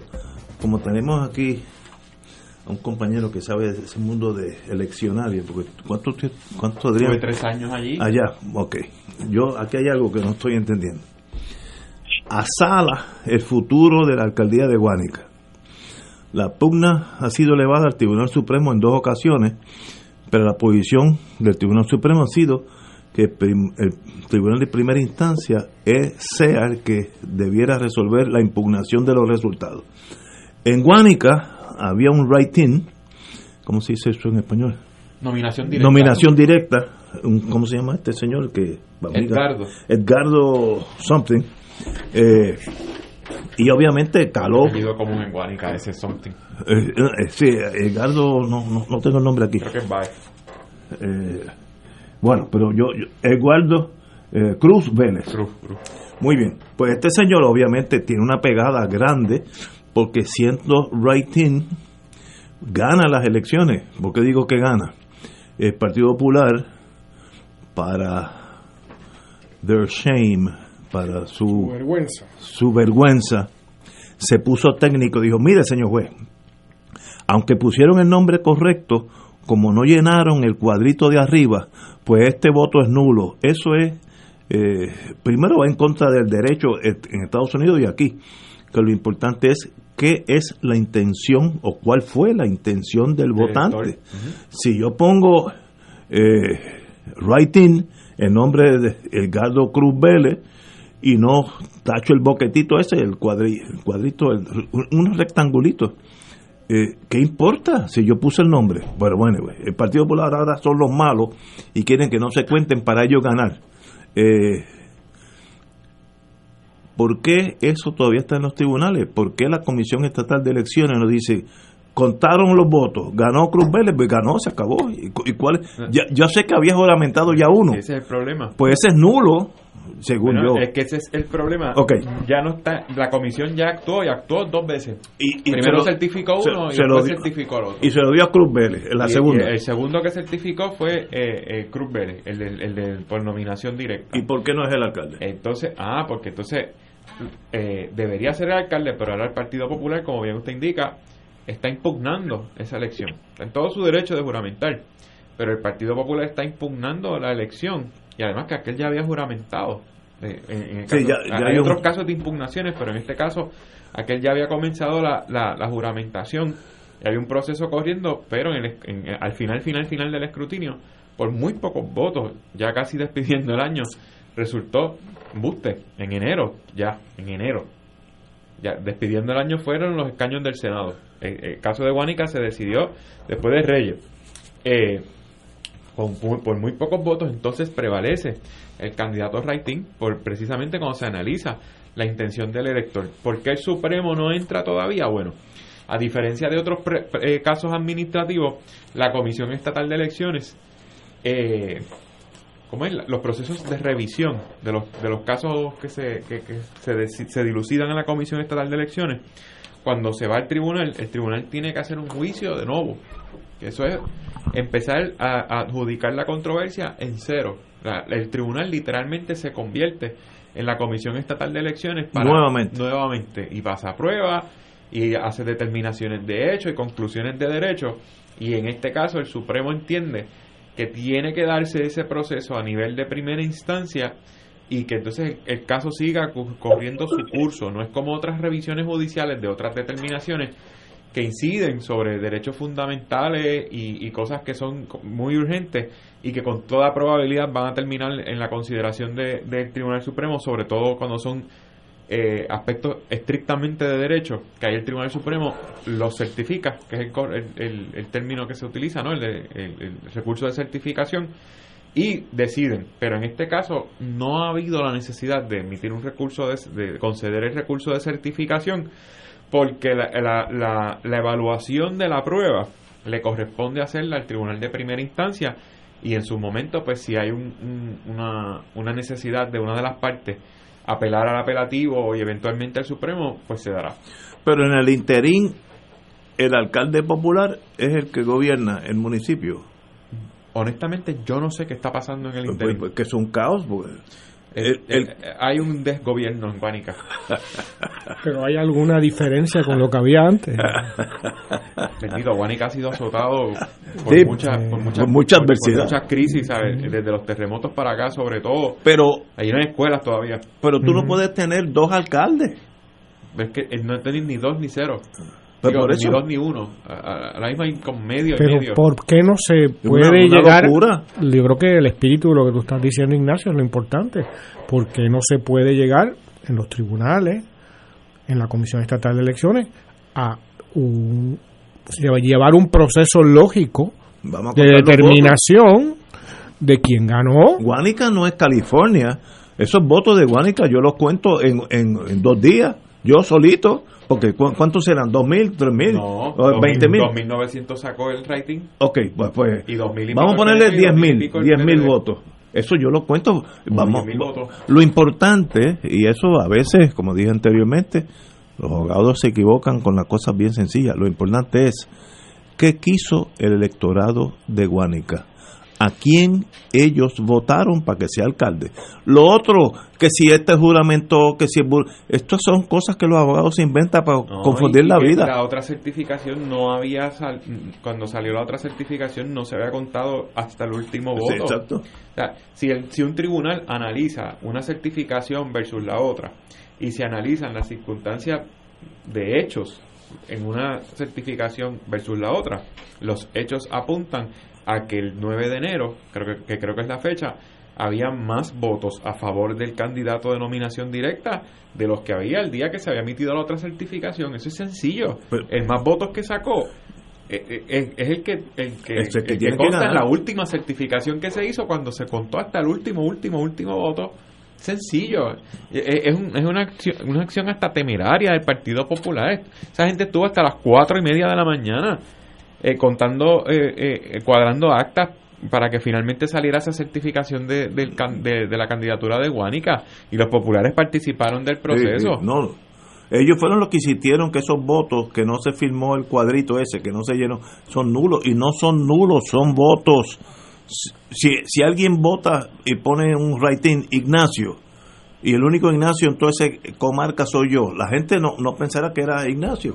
Pues Ignacio, eh, eh, señor Cruz, pues mire, y ahí- pusieron el nombre entero. Lo que el, el, el- el cuadradito de arriba, que es un tecnicismo zángano, eh, y le van a quitar el voto a esa persona y dárselo a otro. No, y, no. y ese fue el último tecnicismo. Los primeros eran porque el nombre estaba mal escrito. Ah, sí, sí, sí. Que ponían Garlo con L o Eh, Cruz con S. sí, con S. O que no se entendía bien. bueno. Ignacio sin G. O, No- Igna- no o Ignacio con S. o con H. Hombre, no puede ser que me da cosas. Pero estas son triquiñuelas de tercer mundo. El mundo tiene que ser Pero senior. ¿De, de qué, de, de qué, de qué universo es el Partido Popular? Sí, pero eh, me sorprende porque ellos son los que dicen. ¿Te sorprende? No, me sorprende porque ellos siempre nos dicen a los estadistas: esos son muchachos, velas eso, que eso sí que hacen pillería. ¿Y qué están haciendo aquí? Ellos mismos están haciendo lo mismo. Lo mismo que predican Claro. que no se debe hacer, lo están haciendo. Eh, tanto así que Héctor Luis Acevedo, para mí, muy correctamente digo: eso no se. Lo importante es la intención del elector, gane o pierda el que sea. Héctor Luis en eso tiene una línea recta que lo admiro mucho por eso. Pues tiene que ser así. ¿Y por qué hay que gastar toda esta energía en el, en el tribunal? Porque el, sub- el, el- creo que es el juez Cueva, que sabe de, esa, de ese mundo. Tony Cueva. Tony Cueva dice, vénganse aquí el miércoles con todos los votos delante de mí. Y, si- y- y ahí mismo, esa misma tarde se van. Esto no es California, que haya 44 millones, son... Bueno, o el juez puede ir a la comisión O- o- y o- el o- tribunal trasladarse al Sí, centro de operaciones seguro, electorales, que es más razón. cómodo. Martín, ¿cuál es su opinión? La opinión mía es que las cosas que empiezan mal terminan mal. Hasta fines del siglo XIX y principios del XX, Guánica, lo que es hoy Guánica no era un municipio. Guánica era la playa de Yauco, De Yauco, es correcto. Era la playa de Yauco. Y entonces cuando se establece la central Guánica en 1901, se establece la central Guánica, resultó que el contribuyente principal del municipio de Yauco era la central Guánica. Y entonces a los dueños de la central se le ocurrió que por qué están mandando todo ese dinero para que Yauco no gastara allá en la altura donde vivía la mayor parte de la gente de Yauco. ¿Qué hicieron? Hicieron una movida para segregar el barrio de Guánica, convertirlo en un municipio separado y así todo el dinero que Guánica pagaba, que la central Guánica le pagaba al municipio, el municipio lo gastaba en mejoras que beneficiaban a la central. Eso mismo hizo don Eduardo Giorgetti con Barceloneta en el norte de la isla. Barceloneta era parte de Manatí, pero para poder quedarse y administrar los ingresos que pagaba la central Plazuela, la segregaron. Así que la historia del capitalismo salvaje y la historia del imperialismo y la historia del despojo de derechos eh, es un mal comienzo para cualquier proyecto político municipal. Y ese es el caso de Juan. Wow. Pero para mí, yo lo veo tan claro, ¿Y, y qué va a pasar ahora? de, tiene que ganar el que sacó más votos. Yo no veo. Pero, pero ¿en qué estatus está Bueno, no sé, los, los casos en los tribunales pueden, pues, pueden tomar meses. Espero que le den No, no, pri- el prioridad. código electoral da unos, Ah, da unos puntuales para que el tribunal Muy bien, resuelva. muy y- bien. y no, no debe pasar de 20 días.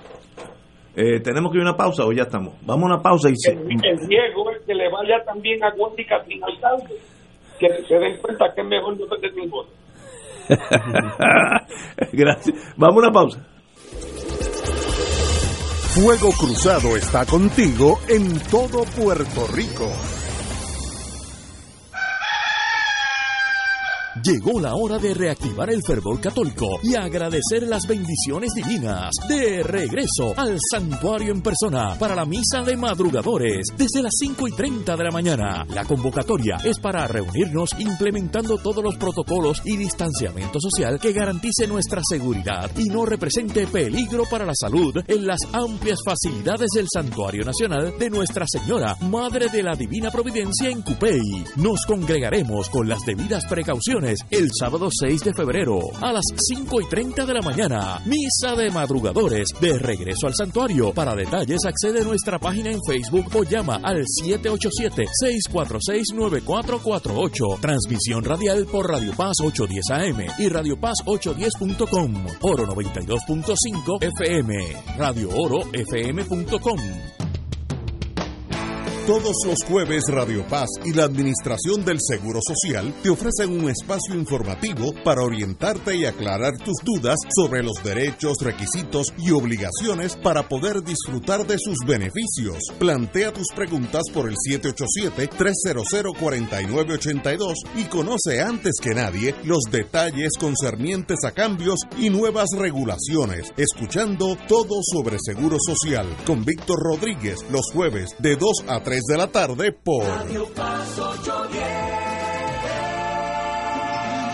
En Oro 92.5 FM, Radio Paz 810 y el Canal 13 estamos trabajando a tono con la emergencia que en estos momentos está viviendo Puerto Rico. Estamos ofreciendo nuestros servicios al máximo con el personal disponible según nos permitan las circunstancias. Si tiene un mensaje para ofrecer a sus asociados, clientes o personal, solo tiene que llamar al 787-349-7949, 787-552-0825 y nuestros empleados le al personal de ventas para atender su necesidad. A nuestros clientes estén en comunicación con su ejecutivo o ejecutiva de ventas que continúan ofreciendo sus servicios como de costumbre. Recuerden los teléfonos 787-349-7949 y 787-552-0825. Y ahora continúa Fuego Cruzado.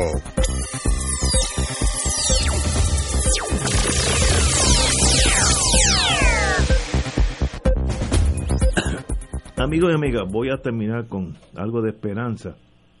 Espero que los compañeros Yo tengo muchas. Usted es el que no tiene porque está No, esperando por el estadio. no, yo estoy, no me han dado duro hoy. Si yo hubiera, si hubiera sido inteligente, hoy me hubiera enfermado. Hubiera cogido esa cosa, el COVID ese, que es una buena excusa. Ninguna agencia va a ser un refugio político. No. Asegura la secretaria de la gobernación, la señora, que no tengo el gusto de conocerla, Noelia García Bardales. Indica que como ella es la número dos, eh, en el sentido de ejecución, que ella va a ser la secretaria de gobernación, ella se va a encargar, y cito, ningún, ninguna agencia va a ser un refugio político. Si ella logra hacer eso, ¿Y por qué todos los jefes de agencias son del mismo partido si no son un no, pero, refugio político? no, porque no, no, no son los grandotes, son los intermedios, que eso se Bueno. llena, se- se- chayo. Pero si ella logra hacer eso, yo me comprometo de mi sueldo, que es bastante bajito, a la, en la, la estatua esa de los presidentes que está en el, en el Capitolio, tener una con ella. No te preocupes que no vas a tener que gastar. Porque, miren, hay cosas en Puerto Rico que son endémicas. Son Es palabras seguro. vacías. Eh, no, yo espero que no. Yo, yo te, es que yo tengo faith. Keep the faith. Yo espero que sí. Mira, Porque van a contratar populares y pipiolos. no, el que, el que, el que tenga más mérito.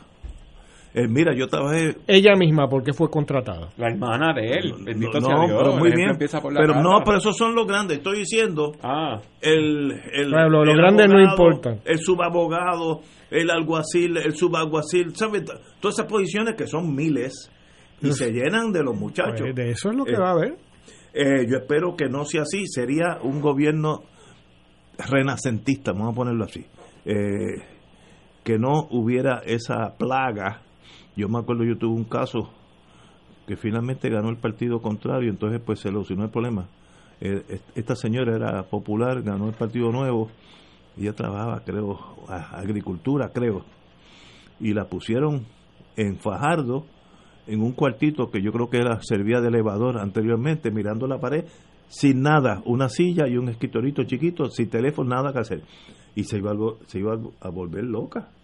La pasó muy mal emocionalmente porque es, es una tortura, como si estuviera en archipiélago allá de, de So- Solzhenitsyn. Gulag. Un gulag.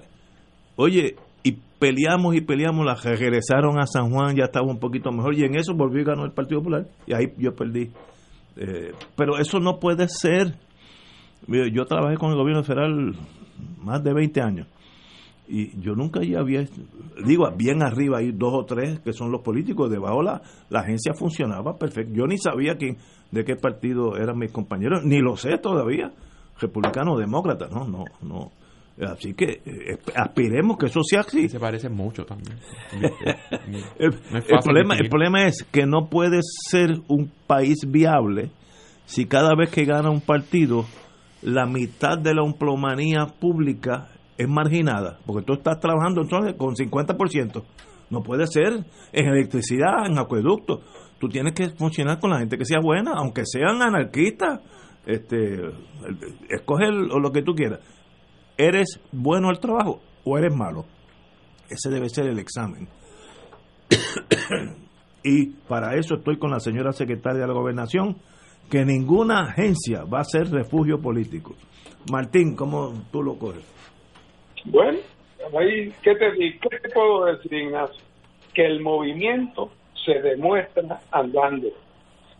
Vamos a ver, según progrese en los próximos meses, eh, si empiezan a aparecer en las posiciones de confianza los parientes y dolientes eh, de capacidades evidentemente disminuidas, eh, con sueldos exageradamente por encima de lo que pudiera esa gente generar eh, otros menesteres eh, y habiendo personas de mucha mayor capacidad disponible, eh, pero a quien no se les hace un acercamiento.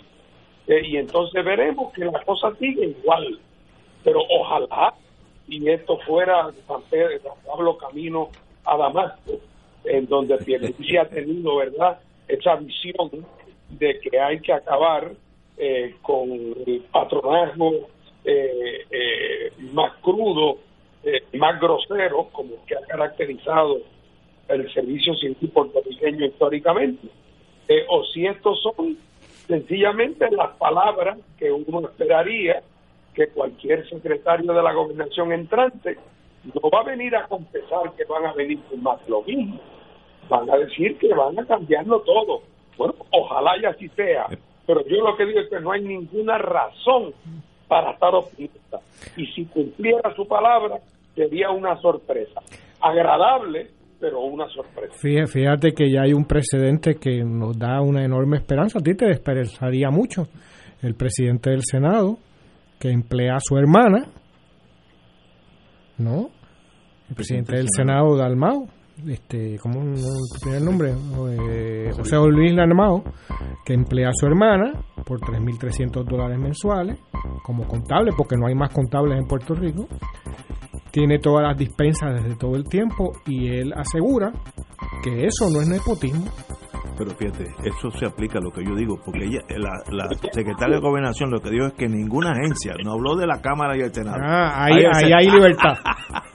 Señores, tenemos que irnos, Adrián, qué bueno que está aquí. Espero que placer es continúe mío. los miércoles con nosotros. Los lunes, Oye, los lunes. los lunes, la juventud siempre es buena porque traen ideas nuevas. Señores, hasta mañana.